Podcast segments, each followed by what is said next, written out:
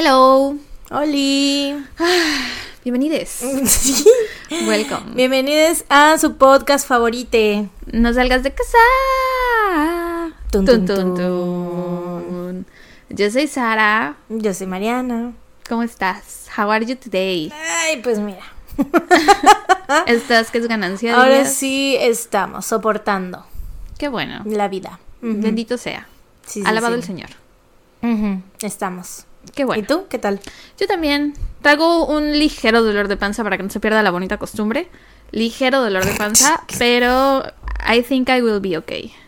No creo que sea nada, nada del otro mundo, porque aparte no comí nada que no suela yo comer. Me hice un sándwich antes de venir Mm. con las cosas que siempre uso. Entonces no sé, no estoy segura de qué sea lo que estoy Let's sintiendo. J-Hope que no sea nada. Pero, oye, ¿no será que lo que te causa úlcera es, Es verte. grabar? Ay, yo verte. Verme no, verme no, porque nos hemos visto, o sea, nos, el día que fuimos, el sábado fuimos al, al D-Day y ese día no dijiste que te dolía la panza. Bueno, pero también hemos grabado muchas veces y no me ha dolido la panza. Mm, pues nueve de cada diez veces te duele la panza cada que grabamos. Oye, esa estadística es falsa. ¿Por qué no? O sea, yo siento que sí, la mayoría de las veces es, pues no. No, no sé qué puedo hacer. Porque mi sándwich. O sea, lo único que le puse que podría ser irritante fueron rodajas de tomate, pero como tomate todo el tiempo, entonces. A lo mejor el pan, mira, no sé. Pero la neta no quiero hablar de eso. me abruma, me angustia porque no es ¿No justo. quieres un sal de uvas? No, gracias. me dan, me dan ganas de vomitar cuando tomo sal de uvas. ¿Neta? Sí, preferiría no vomitar. Mm. Como todas esas cosas Qué que son- contraproducente. Es que creo que para eso son, ¿no? Para que saques los gases, como que eructes y eructes. Nada más que a mí me, me hacen eructar tanto que vomito. O sea, sí, pero Me provocan eructos violentos, Mm, agresivos, mm, que me mm, hacen vomitar. mm, pues bueno, ni, ni hablar. Me acuerdo que una vez O un cuando era... pepto. El pepto es el que sí me da asco. A mi papá toma Pepto como si fuera leche chocolatada, güey. Se empina hasta la botellita porque él es el único de la casa que lo usa. Porque el pobre hombre también tiene problemas en el estómago. Pero claro, él tiene ochenta y tantos años. Yo tengo treinta. No es justo. Pero oye, te quería contar que cuando era niña, una vez pedimos una pizza de Domino's. Y me cayó súper mal, súper, súper mal. Era de champiñones, entonces creíamos que me habían... Bueno, por creíamos, digo mi mamá. Mi mamá dijo que eran los champiñones lo que me habían hecho daño, que seguramente estaban echados a perder. Güey, pues me quería obligar a vomitar. Y como yo no quería vomitar, o sea, porque ella siempre me dice, si te duele la panza, vomita y te vas a sentir bien. Y yo, pero pues es que no, no me gusta vomitar. Same, Eh, same. Y es horrible, güey, porque es como de que o me siento, o me sigo sintiendo de la verga, o me siento igual de la verga, pero vomitando, entonces peor. pero o sea, no sé. vomitando y te acorta el tiempo de sentirte de la verga. Ajá. siento, porque sí es real. Cuando yo me he sentido mal del estómago Sí. y vomito, se me pasa casi enseguida. Sí, Pero es horrible. Sí. Bueno, pero esa vez mi mamá, güey, supongo que no teníamos sal de uvas o no sé, porque no me dio eso. Me dio un vaso con agua y le echó como tres cucharadas de sal y me dijo, tómatelo. Ew. Bueno, a lo mejor estoy exagerando con la cantidad de cucharadas, pero Ay, aún pero así qué era agua asco, con agua sal. con sal, qué Y yo así asco. de, papá, no, por favor. O luego cuando, cuando no te hicieron hacer nunca este, ¿cómo se dice? ¿Gárgaras? Gárgaras con bicarbonato. No, creo que nunca. Ay, qué asco. Esto es cuando andas malita de la garganta, creo, ¿no? Sí, sí, sí, pero qué asco da, güey. Ay, no, no, no. ¿Tú sí las hiciste? Una vez, sí, sí, sí. Ay, no, horrible, horrible. Sí, es Me- muy Casi feo. me vomito también ahí, ay, no, qué asco. Nuestros traumas de la infancia. ¿Cuántos años tenías? Y tú, A la 25. Fue ayer, Y yo estaba bebé. antes de que llegaras. I am indeed a baby. You are. Pero sí, güey, qué Ah, feo. Sí. Me pasó una vez que me empaché porque me, me dejaron, este, quedé traumada de por vida, güey, porque creo que eso fue antes de que entrara incluso a la primaria. ¿Cómo me acuerdo de eso, ¿Qué güey? comiste? Hot dogs. Pero chingos. Como tres hot dogs, güey. En mi cuerpito Aparte de... Mariana chiquita, así Sí, con güey. estómago chiquito de niña. O sea, ya dos hot dogs ya era como de too much. Tres ya empacho, güey. Tres ahorita te caerían pesados, incluso a la Mariana. Ay, mira, I beg to differ. Te he visto O vomitar sea, en mi casa. depende de donde sea. Ah, No vamos a mencionar otra vez ¿Eso en qué episodio lo mencionamos? ¿Fue en Patreon o fue para acá? Es que No, qué tal que fue en Patreon Ah, bueno, y se no lo sé. perdieron. Bueno, lo de las salchipapas no lo volveremos a mencionar. Sí, es otro tipo de, de cosa. O sea, sí me he comido. Fue la excepción a la regla. Luego me, me como, me, la última vez que fui a los hochos de la naval, sí los has probado. Bueno, ¿los probaste alguna sí, sí, vez? sí. Pero están como Ah, muy grandotes, ¿no? Que boca, tienen... Me comí dos la última vez que fui. Y esos dos hot dogs de la naval son como cuatro hot dogs normales, güey. Entonces, y no me, no me pasa nada. ¿Cuánto, Obviamente. ¿Hace cuánto fue eso? No comí nada más en todo el día. apenas, en- yo creo que 20, no sé si 2022 o 2021, pero apenas. Mm. Apenas, apenas. Porque andaba yo con Voldemort. ¡Ah! Ah, no es cierto, no es eso no es Voldemort, es como, eh, cacas, ¿no? Ok, ok, el cacas, el cacas, así le vamos a decir. Sí, andaba con el cacas, entonces todavía no, este, o sea, fue hace poquito, pues. Este, pero sí, esa vez, güey, que estaba yo chiquita, sí fueron, porque me dejaron con unas tías que me consentían muchísimo. Mm, y te dejaron que comieras lo que Y quisieras. me dejaban y era como de, ¿quieres otro hot dog? Sí, ¿quieres otro? Sí. Y, güey, estaba yo muriéndome, me dio, creo que as- casi hasta me dio calentura, güey. Ay, güey, me están dando ganas de vomitar. Ya no hables de esto, por favor. Paremos esta plática. Está bien. De pronto me están el- entrando muchas náuseas. Con el dolor de... Ay, güey, toma agua o algo. Bueno, que hablemos de cosas bonitas como Jimin, este... Jimin, Jimin, Jimin, Jimin. Sí, piensa en algo que no te dé para nada asco, como los labios de Jimin, la cara de Jimin, el trasero de Jimin. algo que te dé felicidad. Ya, ya, ya. Me siento un poco mejor. Los pezones de Jimin. Las axilas de Jimin. Las manitas de Jimin. Los piecitos de. Jimin. El, dedito meñique de Jimin. Todo de Jimin. Sí, ya me siento mejor, muchas gracias. ¿Quién lo diría? Sal de uvas, no. Una ¿Quién lo foto de? Jimin, sí. Sí. Ni siquiera una foto, pensar en él. Sí, verdaderamente cura todo mal. ¿Tenemos algo que decir? ¿Algo de qué hablar? Ay, creo que no. ¿Deberíamos empezar ya? Maybe. O sea, ya tenemos. Les, ya les dijimos el calendario. Ah, creo que no. Bueno, vamos a decirles porque yo creo que probablemente los próximos, por lo menos yo, no sé tú, pero los próximos dos episodios que vayamos a grabar yo probablemente vaya a contar pues casos cortos, por eso ahorita quise hacer un caso más o menos, según yo, está medio larguillo. Este, porque ya tenemos calendarizadas las próximas grabaciones, vamos a grabar ahorita dentro de tres días, ¿no? Hoy es lunes 5 de junio, Ajá. 7 pm. Y nuestra próxima grabación va a ser el viernes 9 y de ahí la otra grabación va a ser el lunes mar- 13. martes 13. Ah, martes 13. Que es día de BTS, claro que sí. este, porque... Bueno, no hay manera que hagan un live, ¿verdad? Y yo. mm, no, pues todos no hay juntos manera no. de que hagan un live. Pues todos juntos no.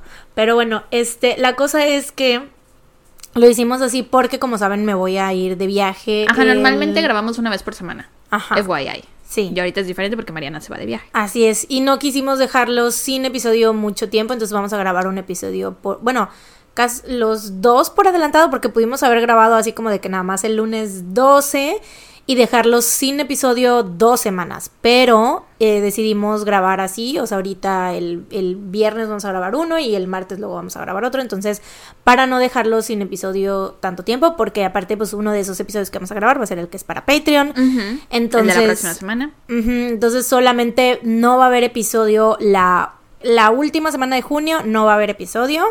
Eh, no nos esperen, pero pues regresamos la primera semana de julio. Así es. Y así que de todos modos, pues en las los próximos episodios se los vamos a recordar. Y así. Eh, y pues ya, porque de hecho la próxima semana no va a haber episodio aquí para todas las plataformas. El próximo episodio es para Patreon. Y de ahí, pues ya.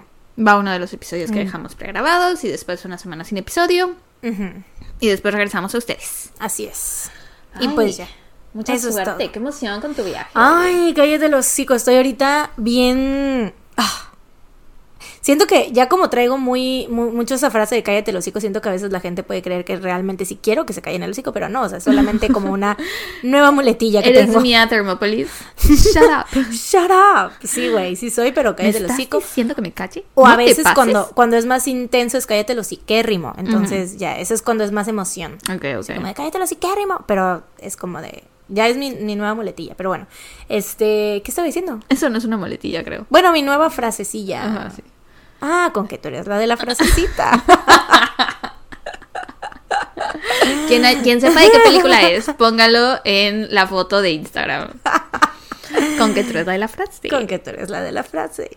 Estamos Este- hablando de tu viaje a Canadá. Ah, sí, sí, sí. Eh, ah, sí, estoy como. Tengo, no he sacado la ETA, güey. Tengo que sacarla. Tengo que pagarla.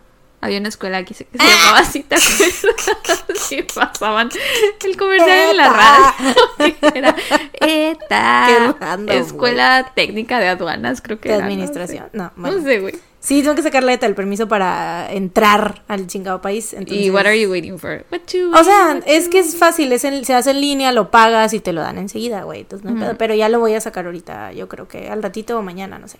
Pues sí, si es tan fácil, hazlo de una vez. Pero tengo, lo que me estresa es mis, mi, el banco, güey, mis tarjetas, porque ya Ah, ves que no te se las venció. han mandado, Sí, ¿cierto? no me las han mandado. Tengo una tarjeta de crédito pendiente que me tienen que mandar, que es ahí donde voy a, o sea, porque voy a cancelar mi tarjeta de crédito anterior y voy a tener esta nueva, donde va a estar unificada todo mi crédito y la chingada y mi historial y el bla, bla, bla. Pero no me han entregado ese plástico y tampoco me han sustituido el plástico de la de débito que ya se venció. Entonces estoy así como de que es, por favor, que me lo den a tiempo, porque si no, ¿cómo lo Pero te dijeron que sí te lo van a dar a tiempo, ¿no? Se supone. Yo voy a estar insistiendo, güey. O sea, ahorita les estoy dando como que estos días para que, pues, para ver si llega y así, pero ahorita a partir de... De pues, en- mañana. del jueves, yo creo ya, este... Vas a llamar. O sea, voy a estar como de que una, toda una semana y ya, porque pues me voy el viernes.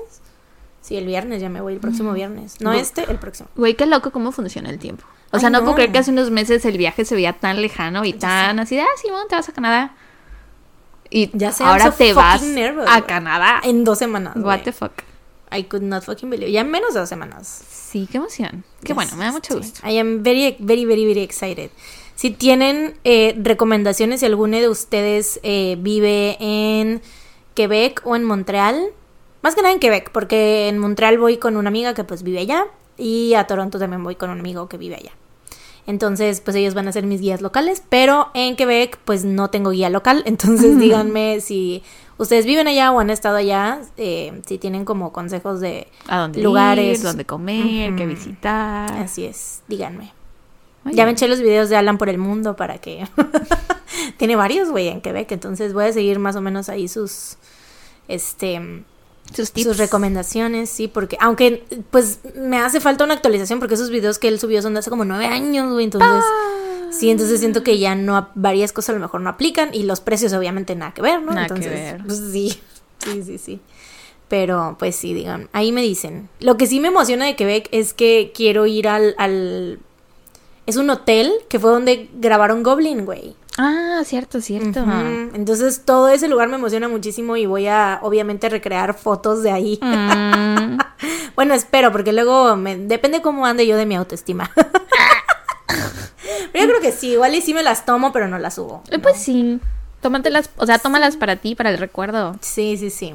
Pero si no, de todos modos tomaré de, el- Del lugar. Del lugar, ajá. Puedes imprimir las fotos y has visto lo que hacen de que imprimen la foto y después la quitan y es el lugar. Si has visto esos TikToks? No. los has visto?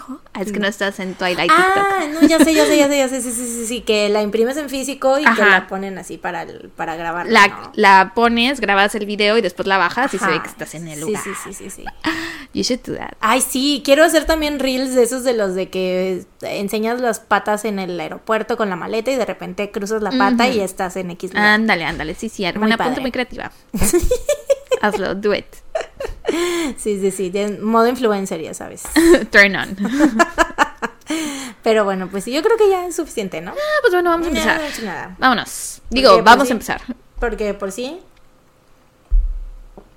pues nos espera un, no sé, un viaje. Un viaje. Em, oigan, pues primero que nada, yo tengo que empezar con un disclaimer de que este caso no lo hemos contado. Repito, Aló. este caso no lo hemos contado, solo se parece a otros casos que ya hemos contado antes. Ahora estoy muy intrigada. Eh, güey, lo tengo en, en mi lista desde hace mucho, pero Eh, me había yo esperado a que pasara ya un tiempo y ya después se me olvidó. porque me quería yo esperar a que pasara tiempo después de que habías tú contado. Se parece mucho al caso de Natasha Campus, al caso Ah, de. Shasta Groene y al caso que yo conté también de Susan Sebakis o los crímenes de Franklin Delano Floyd. Eh, es una sobreviviente, eh, víctima de secuestro, así. Entonces, se- Elizabeth Smart. no. Pero se parece mucho a estos casos, entonces, sí, desde ahorita, o sea, todavía no lo he empezado a contar. Escúchenme bien, no hemos cubierto este caso. Si no me creen, Or have we? güey, no, no, empieces, güey, porque nada más Or quieren have tantito. we? Si no me creen, miren, busquen en el Excel. Busquen en Spotify o en Ah, donde porque sea que por los cierto, escuchen. hay una nueva página de Instagram que ya lo habíamos dicho, ya no es tun, tun, tun, Ah, tun- no lo Tuncitos has dicho. podcast, ahora es, en tu- a ver, vamos bueno, la cosa, ahorita les decimos el arroba. Eh, La cosa es que hay una nueva página de Instagram y ahora ahí tienen en las historias destacadas el Excel con todos los casos que Así hizo es. Punk Ana, porque muchas personas no sabían dónde encontrar el Excel porque no están en Twitter, pues ya lo pueden encontrar en Instagram también si van al arroba de Tuntuncites oficial guion bajo. anda. Ahí está. Esa cuenta es manejada por la cuatrinidad, porque ahora ya son cuatro, ya es Marina, Mary, eh, Ana y Sofi. Anita y Sofi, sí. Entonces, Vayan ahí a checar ahí Se y pueden verán que checar no ahí, está. Van a ver que no está. Si, no, si siguen creyendo que alguien les está mintiendo, que están viviendo un efecto Mandela, vayan a Instagram, lo van a buscar. No lo van a encontrar. ¿Por qué? Porque no lo hemos contado. Or have we? Entonces, habiendo dicho esto. Archivando la publicación. Esta vieja, güey. Me caes mal de veras, güey. O sea, yo lo que quiero es tratar de evitar que la gente nos esté diciendo en redes sociales, ese caso ya lo contá, es que yo lo juro, es que se los juro que yo lo escuché de ustedes. No, De su viva voz. no lo hemos contado y, o sea, sí se parece, eh, obviamente, a estos otros casos, pero bueno. Hoy les voy a contar el caso de Jaycee Lee Dugard. Jaycee Lee Dugard nació el 3 de mayo de 1980. Era una niña común, como cualquier otra. Vivía con su madre Terry y con su padrastro Carl. En 1990, cuando Jaycee tenía 10 años, Terry y Carl tuvieron un- otra hija a la que llama... Bueno, no otra hija, tuvieron una hija porque Carl era el padrastro. ¿Qué? Es los que se la roban de su cuarto y se la llevan a. No. Eh, Terry y Carl tuvieron una hija a la que llamaron Shayna, quien se convirtió pues en la hermana menor de Jaycee. Después del nacimiento de Shayna decidieron mudarse a Mayers, un pueblito que estaba al sur del lago Tahoe o a South Lake Tahoe, en California, pues sentían que era un lugar más seguro y más tranquilo para criar a ambas niñas. Que pues obviamente no fue así. El 10 de junio de 1991 empezó como un día normal para Jaycee y su familia. Jaycee estaba en quinto grado, o sea, tenía 11 años, ¿no? Estaba muy emocionada por un viaje escolar que, que iba a suceder pronto y su mayor preocupación ese día era que le tenía que pedir permiso a su mamá porque se quería depilar las piernas por primera vez. No. Which is so relatable, güey. Yo cuando vi esto, me acuerdo, la- desde la primera vez fue así como de, güey, so fucking relatable. Yo desde, no sé si a ti te pasó lo mismo, no sé, porque yo era una niña, so- bueno, soy... un- Soy una soy una niña. no, soy una bebé. o sea, soy una persona muy peluda. Siempre he sido súper peluda. O sea, ve mis cejas, güey, las tengo muy pobladas. Tengo pelo, tengo más pelo en el brazo que muchos, mucha gente que yo conozco y así por lo mismo en las piernas y en todas partes de mi no se te cuerpo. notan casi, güey. I'm trying to see. Pues porque estoy morena y mm, Ok. se me ve, pues no se me nota mucho, pero si estuviera a lo mejor más blanca sí se me notaría, pero sí, I do have a lot of vello. Ok. Eh, pero bueno, sí, o sea, en todas partes de mi cuerpo me crece vello, güey, hasta donde no. este, entonces yo desde, y eso desde chiquititita, entonces eh, cuando iba en la primaria, pues no, todavía no, no empezaba tanto, pero güey, cuando me, me- cuando entré a la secundaria, ya era como de que todas las niñas ya andaban depiladas, así, ¿no? De que ya se depilaban las piernas y así, yo andaba con mi pierna peluda, güey. Y entonces yo me ponía siempre las calcetas hasta arriba, ¿no? Pero Oh, pues de para que no se te repente... vean tus pelitos. Sí, pero de repente sí se me notaba. Y aparte, pues la ceja, güey. O sea, no me depilaba la ceja, no me depilaba nada. Entonces, pues era peluda, güey. O sea, para. ¿Cómo? Este. Ay, se me olvidó la palabra que iba a decir. Pero bueno, la cosa es que, güey, me decía. ¿Sabes cómo me decían en la secundaria? ¿Cómo? Ewok. ¿Sí conoces a los Ewoks? Sí. De Star Wars, porque era yo chaparrita y peludita, güey. Entonces, güey, de repente iba yo caminando, imagínate. So mean, Oh, güey. Güey, I was very bullied in high school, güey. Güey, aparte así le decimos a uno de los perritos de Lorenza. le decimos el Ewok. Pues, güey, así me decían a mí en la Qué secundaria. poca, güey. Así me decían, por eso crecí con tanto trauma y por eso tengo tan baja autoestima. Pero bueno, este, me- así me decían en la secundaria, güey, que el Ewok y que no sé qué. Qué poca madre, güey. I'm so mad. Las compañ- mis compañeritas, güey, eh, me, igual pues se burlaban de mí porque estaba peluda y así. Entonces, güey, yo me acuerdo que yo estaba duro y dale con mi mamá, así de que mamá, es que por favor déjame depilarme porque me molestan mucho. en las co-". Y mi mamá no me dejaba depilarme, güey. Porque me decía, es que estás muy chiquita y que no sé qué, y que ay, que el pelo y que tienes que no sé qué, y que no, que espérate lo más que puedas, porque no sé qué, y que, y que ni te depiles y que bla, bla, bla. Y me terminé depilando escondidas, güey, porque, o sea, neta me molestaba muchísimo. Güey, es que sí, o sea, sí me habías dicho que te bulleaban y así, pero nunca me habías puesto un ejemplo concreto de algo que te dijeran. Entonces yo decía, ay, la bulleaban. Pues quién sabe cómo no, pero güey, qué poca madre. Qué poca madre. Ojalá. La estén pasando muy mal ahorita. Now you know. Y sí, aparte, güey, o sea, eso era, eso es nada más el, el era de cariño, ¿no? cake. Eso era de cariño, güey. Sí, porque de hecho, en lo de Ewok me lo decían unos chavos que eran más grandes que yo, con los que yo me llevaba, más o menos. Ellos no- eran los que eran menos malos conmigo, güey. No o sea, el ser. decirme Ewok era como de cariño, entre comillas, güey. O sea, pero las que eran malas, malas conmigo eran las morras que iban conmigo en, las, en, en mi salón, pues, de que yo siempre he sido así bien, de, o sea, de tener gustos, entre comillas, o sea, que la sociedad que dice que son como para niños, ¿no? Entonces, o sea, a mí me gustaba, pues, Star Wars, por eso me decían Ewok. este, y me gustaban puras cosas así, pues, entre comillas, de niños, ¿no? Y entonces estas, yo me llevaba mucho con los niños de mi salón, porque teníamos cosas en común, ¿no? O sea, no era de que yo anduviera ahí queriendo, o sea, que, que quisiera yo con ellos ni nada por el estilo, pero ellas lo veían así, como de que yo me llevaba con ellos porque me quería, quería andar con ellos, entonces, era, como eran sus novios, era como de, me trataban bien feo, güey. Luego, hubo una vez que me gritaron así, zorra, en el salón, y yo así como de, güey, ¿qué- ¿por qué? Así eso sí lo sabía por la vez que te di tu regalo de cumpleaños y te puse feliz cumpleaños Mm. Ah. atrasado zorra Sí. y te triggeré Y yo no trigger. sabía. y yo siempre yo digo a todo el mundo zorra de cariño. Pero a mí nunca me decía zorra, güey. Mis amigas y yo de apodo, o sea, nuestro grupo de WhatsApp era zorras salvajes, güey. Entonces para mí era la palabra más inofensiva del mundo. no Y yo súper triggers, Sí. güey. Oye, pero hablando de esto, hoy justamente vi un TikTok de una niña eh, india que su mamá la está, o sea, porque tiene, ah, no la está depilando, tiene mucha, mucha, mucha ceja, porque también son muy, pues, peluditas. Y entonces la mamá, el, el TikTok le dice así de que, o sea, no porque te buleen te vamos a, a quitar. O sea, claro, esto es diferente, ¿no? Cuando nosotros crecimos, creo que los niños siguen siendo muy crueles, pero siento que por las redes sociales y por la Mm. conciencia social que hay ya se sabe más o menos que No, hay personas aparte- diferentes y cuerpos diferentes. Yo creo que más que nada es también que es otra generación de papás, güey. O sea, También, sí. si mi mamá hubiese tenido el de, de o sea, no sé, de hablar conmigo. Una plática de amor propio, de decirte, Sí. hija, no tienes que cambiar quién eres por esto, bla, bla. Pues ujú. algo así era el TikTok que vi. Y Sí. justo, o sea, me pareció curioso que es como si tú espiaras los TikToks que veo. Al revés de cuando creemos que la tecnología espía nuestras conversaciones, ahora Sí, sentí que tú espiaste mi tecnología. Yo es que en efecto espío tu TikTok. Pero sí, bueno, eso era. ah, Te digo, me sentí muy identificada de que es, era un problema que yo también Sí. tenía en ese momento de que.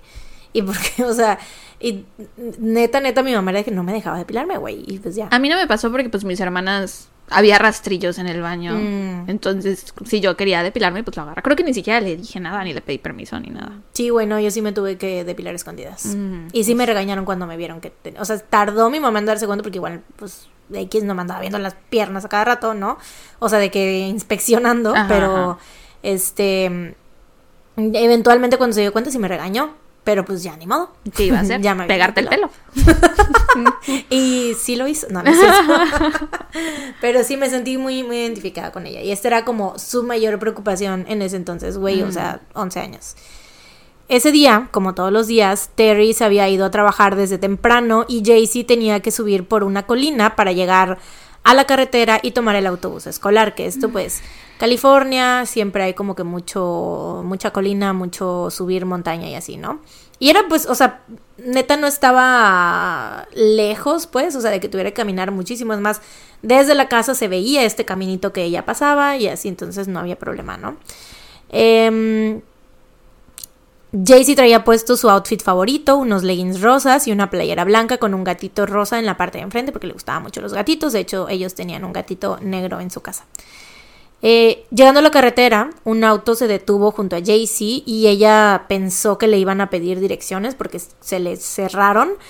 Eh, entonces, pues ella no corrió ni se alarmó, pero antes de que pudiera siquiera reaccionar, cayó al piso paralizada había sido electrocutada con un taser e inmediatamente fue arrastrada y la metieron al coche. Y lo más frustrante de esto es que Carl, el padrastro de Jaycee, había visto todo esto desde la casa porque te digo, se veía tal cual, o sea, ellos todos los días el Carl veía como Jaycee eh, caminaba este caminito, valga la redundancia, ¿no? Eh, y de hecho, obviamente, pues vio que se estaban llevando a la niña y se trepó en chinga en su bicicleta para perseguir al auto, pero pues desgraciadamente el auto iba súper rápido, él en la bici no lo pudo alcanzar. Y e iba tan rápido que ni siquiera logró ver las placas. Él después dijo que hubiera deseado tener las llaves de su coche en el pantalón, pero pues, ¿cómo ibas a ver, no? Y, y pues hubiera sido más tardado él entrar a la casa y agarrar las llaves y salir y prender el coche. Y pues de todos modos iba a perder el rastro del auto, ¿no? Entonces como que su opción así, primera reacción rápida fue agarrar la bicicleta, pero pues desgraciadamente te digo, no pudo em, alcanzar el coche. Em, cuando Jaycee recuperó la conciencia se dio cuenta de que había de que se había hecho pipí encima y estaba aterrorizada, obviamente no sabía qué era lo que había pasado vio por primera vez a sus captores. Una mujer venía pues sosteniéndola, agarrándola, no sé cómo, o sea, no sé si venía como que cargándola o nada más como que poniéndole la mano encima para que no se moviera o no sé. Em, le habían quitado toda la ropa y la habían envuelto en una cobija. Pero sin darse cuenta le habían dejado puesto un anillo de mariposa que Jaycee escondería para poder tener pues un pedacito de su hogar con ella durante todo el tiempo que estuvo captiva. Manejando iba el hombre que la había electrocutado y quien se convertiría en su peor pesadilla a partir de ese momento. Este hombre se llamaba Philip Garrido y la mujer era su esposa, Nancy Garrido. Los Garrido llevaron a Jaycee hasta su casa en Antioch después de un largo viaje de más de tres horas en el que había estado, en el que Jaycee había estado recuperando y volviendo a perder la conciencia, o sea, estaba como que consciente e inconsciente. En una de las veces que logró recuperar la conciencia les dijo que sus padres no tenían dinero para pagar un rescate, pero pues los Garrido la ignoraron, porque obviamente ese no era el lo que querían. motivo de su eh, secuestro, ¿no? A tan solo unas horas de la desaparición de Jaycee, medios locales y nacionales ya estaban reunidos en South Lake Tahoe para cubrir la historia.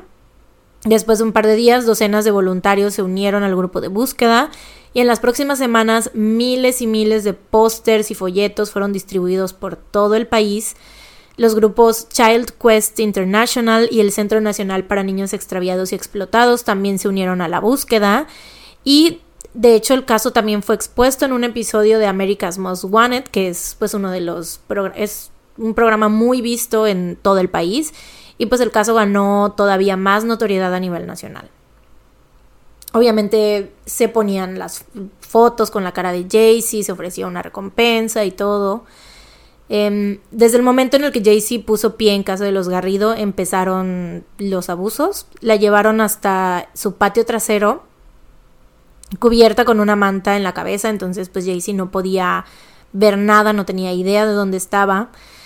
Ya en el patio los Garrido Haz de cuenta que tenían. Ay, está bien raro. Te voy, a, te voy a mandar fotos porque las guardé desde ahorita porque siento que es un poco. O sea, que te lo puedo explicar, pero es mejor que lo veas. O sea, de todos modos lo voy a explicar, obviamente, para todos los que, no que nos están escuchando. Pero te voy a pasar las imágenes para que, que obviamente, pues vamos a poner algunas en el Instagram.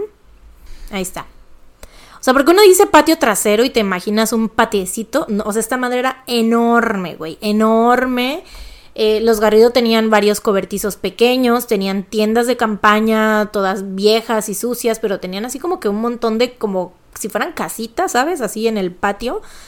Eh, y estaba súper raro porque era enorme y tenía un montón de cosas. Había una, hasta una alberca vacía, un trampolín, juguetes viejos, una resbaladilla, todo súper creepy, güey. ¿Ya te llegaron las fotos? Sí. ¿Ya las viste? Ya. Este, ves esta que dice, hay una que dice empty plastic swimming, como que todo lo, lo describen. Este, y sí, o sea, está como súper creepy, ¿no? O sea, a lo mejor si no sabes lo que pasó ahí, se te puede hacer como muy de que, bueno, es gente que tiene su patio muy descuidado, ¿no? Ajá, y sí, ya. sí, sí.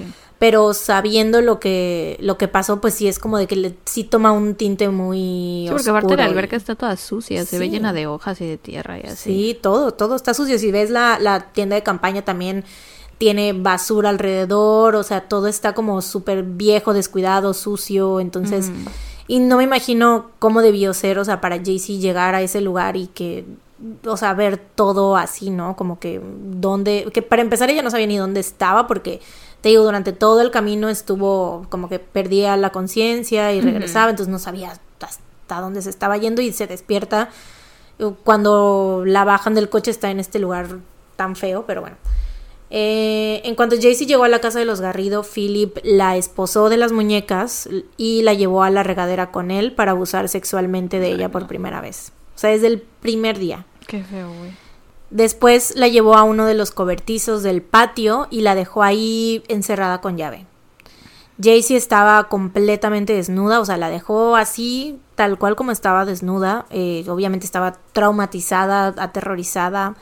A su corta edad ni siquiera comprendía que o sea, lo que acababa de pasar, que acababa de eh, ser abusada sexualmente, pero sabía que lo que Philip le había hecho estaba mal. Antes de cerrarla, Philip la amenazó diciéndole que si trataba de escapar sería atacada por unos perros Doberman entrenados que tenía ahí en el patio.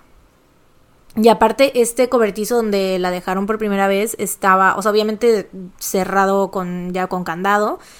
eh, y también era a prueba de, de sonido. Sonido. Entonces, por más que ella gritara, nadie le iba a escuchar. Durante toda la primera semana, Jaycee tuvo las muñecas esposadas todo el tiempo y el único contacto humano que tuvo fue con el mismo Philip, quien de vez en cuando le llevaba comida rápida, como pues de McDonald's, ¿no? Tipo papas a la francesa, malteadas y así. Y le había dejado una cubeta para hacer sus necesidades. O sea, eso era lo único que ella tenía y de repente, te digo, cuando él entraba y le daba esa comida, que era solamente comida rápida, que aparte siento que es como una manera pues muy si un adulto se quiere ganar a un niño con comida, ¿qué comida le da? Pues comida como así de McDonald's o comida rápida, ¿no? Entonces, pues esto lo hacía como para ganarse su confianza también en parte. Eh, pero pues cada vez que él la visitaba, abusaba sexualmente de ella. Y lo peor de todo era que cuando lo hacía, le decía que estaba salvando a otras niñas pequeñas de pasar por lo mismo. Mm. O sea, obviamente un trauma psicológico y horrible. Em, aparte de estas visitas, Jaycee pasaba muchísimo tiempo sola, eh, así que eventualmente Garrido le dio una televisión, pero tenía prohibido ver las noticias, por lo que nunca supo que le estaban buscando. Bueno, nunca vio que le estaban buscando. Después de más de un mes de ser secuestrada, Garrido movió a Jaycee a un cuarto más, un poco más grande, donde la tenía esposada a una cama. Garrido le explicaba a Jaycee que es que estaba bien loco este vato, güey. O sea, neta, neta, neta, neta, siento que es de los. Bueno, no sé. ¿Por qué No hay, decir? no hay por qué de ponerlos. los vatos más locos de los que hemos hablado. Sí, Hay, no hay- neta, todo sí, mundo. Sí, todos son basura. Sí. Em, pero sí, este güey estaba bien loco. Le decía a Jaycee que los ángeles demonio le habían dado permiso de llevársela para que lo ayudara con sus problemas sexuales. Y ocasionalmente, pues obviamente el tipo, bueno, no obviamente, pero el tipo tenía problemas de, de drogadicción. Entonces, eh, ocasionalmente tenía tracones de metanfetaminas que duraban varios días eh, durante los cuales disfrazaba a Jaycee, o sea, la vestía con ropa muy extraña, la ponía a hacer cosas muy raras, como que se pusiera a escuchar con él las voces que le hablaban a través de las paredes. Ay, no. Eh, le decía que él era un elegido de Dios, pero o sea, aparte de toda esta estupidez que, que, decía que ella tenía que aguantar, obviamente, y aparte del abuso sexual, de repente él lloraba, se ponía a llorar, le pedía perdón, pero después, o sea, como que enseguida la amenazaba y le empezaba a decir que le iba a vender a otras personas, que le iban a hacer cosas peores y así. Entonces, pues obviamente todo esto fue horrible, o sea, fue muy, muy, muy traumante para Jaycee. Unos siete meses después de tenerla eh, captiva, Garrido le presentó a Jaycee a su esposa Nancy, quien llegó por primera vez con un osito de peluche y leche con chocolate para Jaycee. Ya se conocían, ¿no? Pues no estaba ahí en el coche. Sí, pero se la presentó formalmente, pues, de que ya ella supo que se llamaba Nancy Garrido, ¿no? Bueno, no Garrido, pero es que se llamaba Nancy, ¿no? Eh, y de hecho esta señora pues llegó como que con una actitud muy mustia, llegó a te digo, con este osito de peluche y con esta leche con chocolate, llegó llorándole, pidiéndole perdón por todo lo que le estaba haciendo, pero tenía el mismo discurso que él, o sea, de que es que perdón, pero pues es que él lo tiene que hacer para, no, para que no se lo haga a otras niñas y que es su... Em, lo que le manda a hacer Dios y que no sé qué, ¿sabes? Entonces, pero al principio ella sí era como de que lloraba mucho y le pedían perdón y así, entonces tenía como esta personalidad de madre preocupada. Mm. Y entonces Jaycee quería como que quedar bien con ella porque al principio la tenía como decía a lo mejor esta señora me puede ayudar o puede pues porque se veía que estaba siendo como amable con ella, ¿no? No estaba abusando sexualmente de ella ni o sea, otras cosas que Philip se hacía, ¿no? Pero eventualmente pues eh, empezó a tener, o sea, cambió de esta personalidad como de mamá preocupada a ser súper cruel y fría con Jaycee e incluso empezó a culparla de su situación. Y esto lo hacía porque estaba celosa de ella, eh, porque pues, su esposo ya no le prestaba la misma atención, no, eh, pues obviamente toda la atención era para Jaycee. Y Jaycee más adelante dijo que Nancy terminó siendo tan malvada como Garrido. Con todo este abuso físico, sexual y psicológico, para Jaycee era muy difícil encontrar pues momentos de paz y tener esperanza de que algún día podría salir de esta situación. Eh, lloraba todos los días, pero dice que por las noches lo que la consolaba era ver la luna, porque ella y su mamá tenían una relación muy especial con la luna. Dice que siempre, entre comillas, discutían eh, sobre cuál era la luna más bonita, porque a Jaycee le gustaba más la luna llena y a su mamá le gustaba más la luna creciente. Entonces, pues ella todas las noches cuando miraba el cielo pensaba en que ella y su mamá estaban viendo la misma luna y entonces pues esto le daba cierto consuelo. Y curiosamente lo que ella no sabía en ese momento era que la mamá de Jaycee, Terry, hacía exactamente lo mismo, güey. Em, y entonces, pues, sin saberlo, o sea, ella también hacía eso de que mirar la luna y cuando miraba la luna pensaba en Jaycee y decía, estamos viendo la misma luna donde quiera que esté. Entonces, pues, sin saberlo, ambas estaban viendo la luna al mismo tiempo y pensaban en la otra. Entonces, como que hicieron este, siento que eso fue algo que mantuvo su vínculo muy fuerte a través de los años, ¿no? Eh, con el tiempo, Jaycee dijo que se fue haciendo más fuerte y que cada vez lloraba menos. Que obviamente esto es como un, pues, es, eh, ¿cómo se dice? Cuando estás, pues no, pues sí, en parte como acostumbrarse, ¿no? Porque ah, de que ya no es algo nuevo, pero pues aún así, pues más bien como sí, acostumbrarse a ese dolor y a ese trauma, ¿no? Porque ya es algo que está presente en tu vida todos los días y ya pasó mucho tiempo, ¿no? Bueno, ya pasó un tiempo. Eh, pero bueno, en parte esto de que estaba como que haciendo que cada vez lloraba menos era porque le habían regalado un gatito. Y también le habían dado un diario para que ella... Se supone que iba a escribir como que era un diario para escribir cosas del gatito, pero pues ahí Jaycee escribía cualquier cosa. Entonces, Su diario, diario. Sí, entonces pues obviamente ahí quedó documentado todos los abusos que ella vivió. Pero de repente a los Garrido un día se le ocurrió, se les ocurrió pues checar que estaba escribiendo en el diario y se dieron cuenta que estaba firmando todo lo que, o sea, como que escribía cosas y al final ponía su nombre, Jaycee. Entonces ellos la obligaron a arrancar los pedazos de papel que tenían su nombre y a partir de ese momento le prohibieron decir que se llamaba Jaycee, o sea, mm. le permitieron, digo, le prohibieron decir su nombre en voz alta o incluso volverlo a escribir Y de repente ese gatito que le habían dado misteriosamente desapareció. Qué poca, güey. Y esto se lo hicieron varias veces, o sea, le dieron varios gatitos y como para... Y le decían que así de, te estamos dando este gatito y este, este gatito que costó 200 dólares, una cosa así ridícula, ¿no? Y de repente, no sé, por cualquier cosa se lo quitaban y ya no los volvió a ver, güey. Y obviamente ella sabía, o sea, ella decía que sabía que Philip los estaba matando. Qué poca madre, güey. Ya sé, güey. Después de tres años en cautiverio, los Garrido empezaron a permitirle a Jaycee estar encerrada en su habitación, libre de las esposas. Y de repente, o sea, y de hecho ya estaba como que iba, ya andaba más libre por la casa, que eso es lo que suele suceder, o sea, es un común denominador en o los otros casos que hemos contado, por eso les digo que no vayan a pensar que es el mismo, porque pues obviamente hay cosas en común cuando ya pasan varios años que están así en cautiverio, les van dando ciertas libertades y entonces, o sea, poco a poco, ¿no? Va como que gradualmente, eh, pues dándoles estas libertades y pues por eso luego la gente dice, es que cómo es posible que andaba suelta por la casa y no se iba, ¿no? Pero pues es que ya es un años de... Este, De abuso y trauma y que les rompen el espíritu y la fe. Y ni siquiera sabía que le estaban buscando. Así es. Entonces. Y pues sí, eh, ya le habían empezado a permitir estar libre de las esposas, pero aún así la tenían encerrada en la habitación y de repente un día de estos le dicen que creían que estaba embarazada. mm, No. Jaycee tenía 13 años en aquel entonces y había aprendido la conexión entre el sexo y el embarazo por a través de la televisión, que era el único medio de información que ella tenía. Y fue también a través de programas de televisión que se informó sobre cómo era dar a luz y sobre, pues, cómo, más o menos, ¿no? Cuando, como pudo, eh, porque qué tantos programas pueden haber que te enseñan cómo ser mamá, ¿no? Entonces, pues sí, como pudo.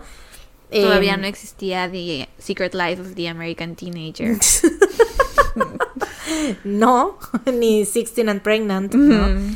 Pero sí, o sea, entonces, como pues, yo no sé qué programas veía o qué clase de cosas, pero la cosa es que pues vio de la televisión, que era su único medio de, información, pues ahí programas sobre cómo dar a luz y cómo cuidar a un bebé. El 18 de agosto de 1994, cuando Jaycee tenía 14 años de edad, dio a luz a su primera hija y pues obviamente fue horrible porque los Garrido no la iban a llevar a un hospital, obviamente. Em, pero pues no solo eso, como la tenían encerrada y no le habían dado ninguna herramienta o nada para comunicarse con ellos, pues ella no tenía manera de cómo decirles que, o sea, en el momento que se le rompiera la fuente, cuando estuviera teniendo contracciones, no tenía eh, manera de avisarles ni nada, ¿no? Güey, hay que ser mierda, de verdad. Sí, mierda. sí, sí. Ni un pinche walkie-talkie, güey, o algo, una chingadera así, pero bueno. O sea, Eh. también si, si ya está haciendo eso y sabía que no quería llevar a la niña a... O sea, que eventualmente si tienen sexo sin protección esto va a pasar. Y si pasaba no le iba a llevar a un hospital a que diera luz. Entonces, ¿por qué no usa un condón, güey? ¿Qué pedo? Exactamente. O sea, hay que o sea, ser mierda en todos los sentidos. Sí, güey. Así ¿Por es. qué hacerla pasar por eso? Así es. Y a esa edad, güey. em, eventualmente Philip fue a verla y pues la encontró ya casi pariendo, estaba en un ten- estaba teniendo un dolor insoportable y pues él fue el que le ayudó a dar a luz. De hecho, la bebé venía con el cordón umbilical enredado en el, en el cuello y Philip, así tal cual como partero, le metió la mano y desenredó el cordón y sacó a la bebé, güey.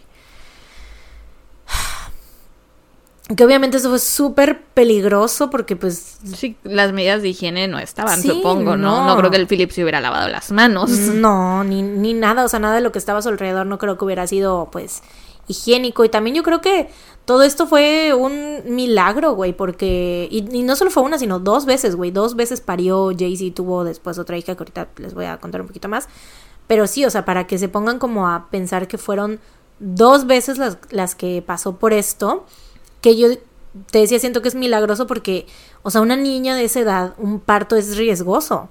Y aparte, o sea, sin personas que, o sea, se pudo haber ahí desangrado, no sé, güey, algo le pudo haber pasado. Entonces, la neta es que sí fue como, siento yo muy, o sea, como muy milagroso que haya eh, parido sin, y sobrevivido, pues. Eh, después del nacimiento de su primera hija, Jaycee dice que encontró un motivo más para seguir adelante y esto por más traumático que suene, obviamente es la hija de su abusador, eh, pero pues fue muy bueno para su salud mental porque estaba concentrada completamente en su hija y pues ella le daba las fuerzas que necesitaba para seguir sobreviviendo. Garrido cada vez abusaba menos de Jaycee, en parte porque ya no quería volverla a embarazar, pero, pues, cuando le daban sus atracones de droga, el abuso continuaba, entonces eventualmente le embarazó de nuevo. La segunda hija de Jaycee nació el 13 de noviembre de 1997 y a partir de aquí fue que Garrido ya de plano dejó de abusar sexualmente de Jaycee, pero pues también porque ya para este entonces tenía 17 años y el tipo... Sí, ya no era una niña. Exactamente, el tipo era un pinche pedófilo de mierda, obviamente ya Jaycee ya había crecido y ya, pues, no, Sí, ya no no le gustaba, provocaba lo mismo, exactamente. Em, Jaycee lidiaba con el cautiverio plantando flores en el jardín y dándoles clases a sus hijas, pero un día, cansado de los reclamos de Nancy, quien estaba muy celosa de que las niñas fueran hijas de Jaycee y no suyas, Garrido le prohibió a Jaycee decirle a las niñas que eran suyas, o sea, que eran de Jaycee, y tenían que empezar a referirse a Nancy como su madre y a Jaycee como su hermana menor, digo mayor. Los Garrido obligaron a Jaycee a elegir un nuevo nombre, pues Philip había empezado un negocio y quería que Jaycee lo ayudara a atenderlo. Ella eligió el nombre de Alisa. En este trabajo, entre comillas, porque obviamente no le pagaban, Jaycee tenía acceso al teléfono e incluso le habían dado una computadora con un correo electrónico y a la gente en, este punto se le hace como eh, aquí es donde entra lo que te digo de que la gente dice es que cómo es posible que no pidió ayuda que no hizo no sé qué pues es que obviamente Jaycee ya llevaba muchos años, ya tenía 17, ya llevaba más de, bueno, ya para ese entonces creo que ya tenía como 18, ya tenía, llevaba 7 años ahí captiva, ya tenía, estaban sus hijas también, que ya era como, pues, un, representaba un peligro más, ¿no? Eh, y aparte, o sea, llevaba todos estos, estos años siendo manipulada y aparte le tenía tanto miedo a los Garrido que ella pensaba que podían monitorearle la línea telefónica y que podían ver todo lo que ella hacía en la computadora. O sea, aunque ella borra, o sea, por ejemplo, si enviaba un correo y lo borraba, ella pensaba que de todos modos ellos iban a tener como una manera de verlo, ¿no? Sí, entonces, pues tenía muchísimo miedo y entonces por eso mejor no hacía nada. Y esto era como, pues obviamente para ella un, pues, ¿cómo se dice? Como una pues un modo de supervivencia, ¿no? O sea, no pedir ayuda y estar así como laying low y así, ¿no? Y de hecho esta no era la única ocasión en la que Jaycee había podido ser rescatada, porque esto fue de que no pidió ayuda tal cual, pero tuvo, hubieron muchas oportunidades que la gente pudo haber notado que algo estaba mal. Eh, por ejemplo, bueno, esta no es, esta no tanto, pero a lo mejor es, eh, entra porque muy, tiempo después esta persona salió a decirlo. Eh, cuando Jaycee era más chica, antes de tener a las niñas, conoció a un vecinito que estaba en el patio que colindaba con el patio de los Garrido.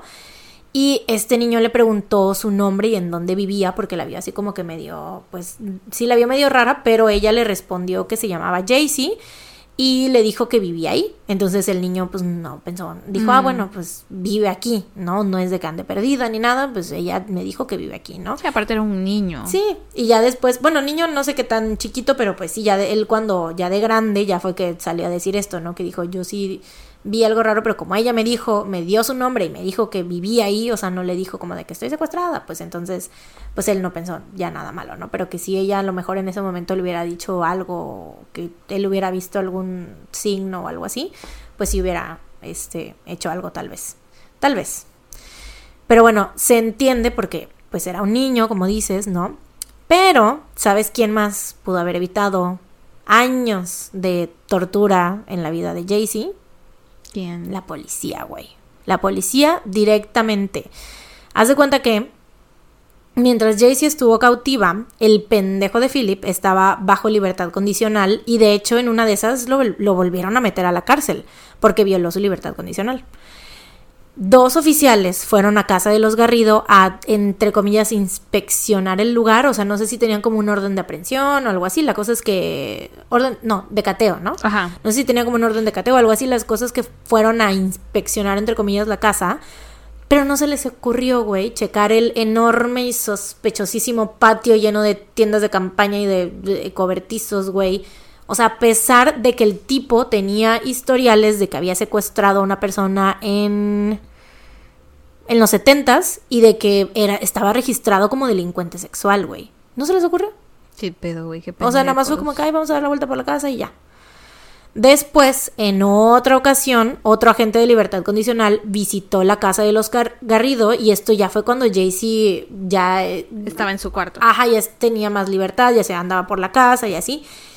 Y de hecho, incluso esto oficial, porque te digo, o sea, eh, dieron varias, daban varias vueltas porque tenían que ir a checarlo por lo de la libertad, que había violado la libertad condicional Ajá. después de esto, ¿no? Entonces, este, este oficial vio a Jaycee y habló con ella y aún así no pensó que hubiera algo raro en que, porque no se parecía en nada a los Garrido, güey. O sea, ellos estaban, Jaycee era una niña rubia, de ojos, este, como medio verdecitos, así. No- nada que ver con, con ellos, güey. Entonces, no se le ocurrió que la podían tener ahí secuestrada.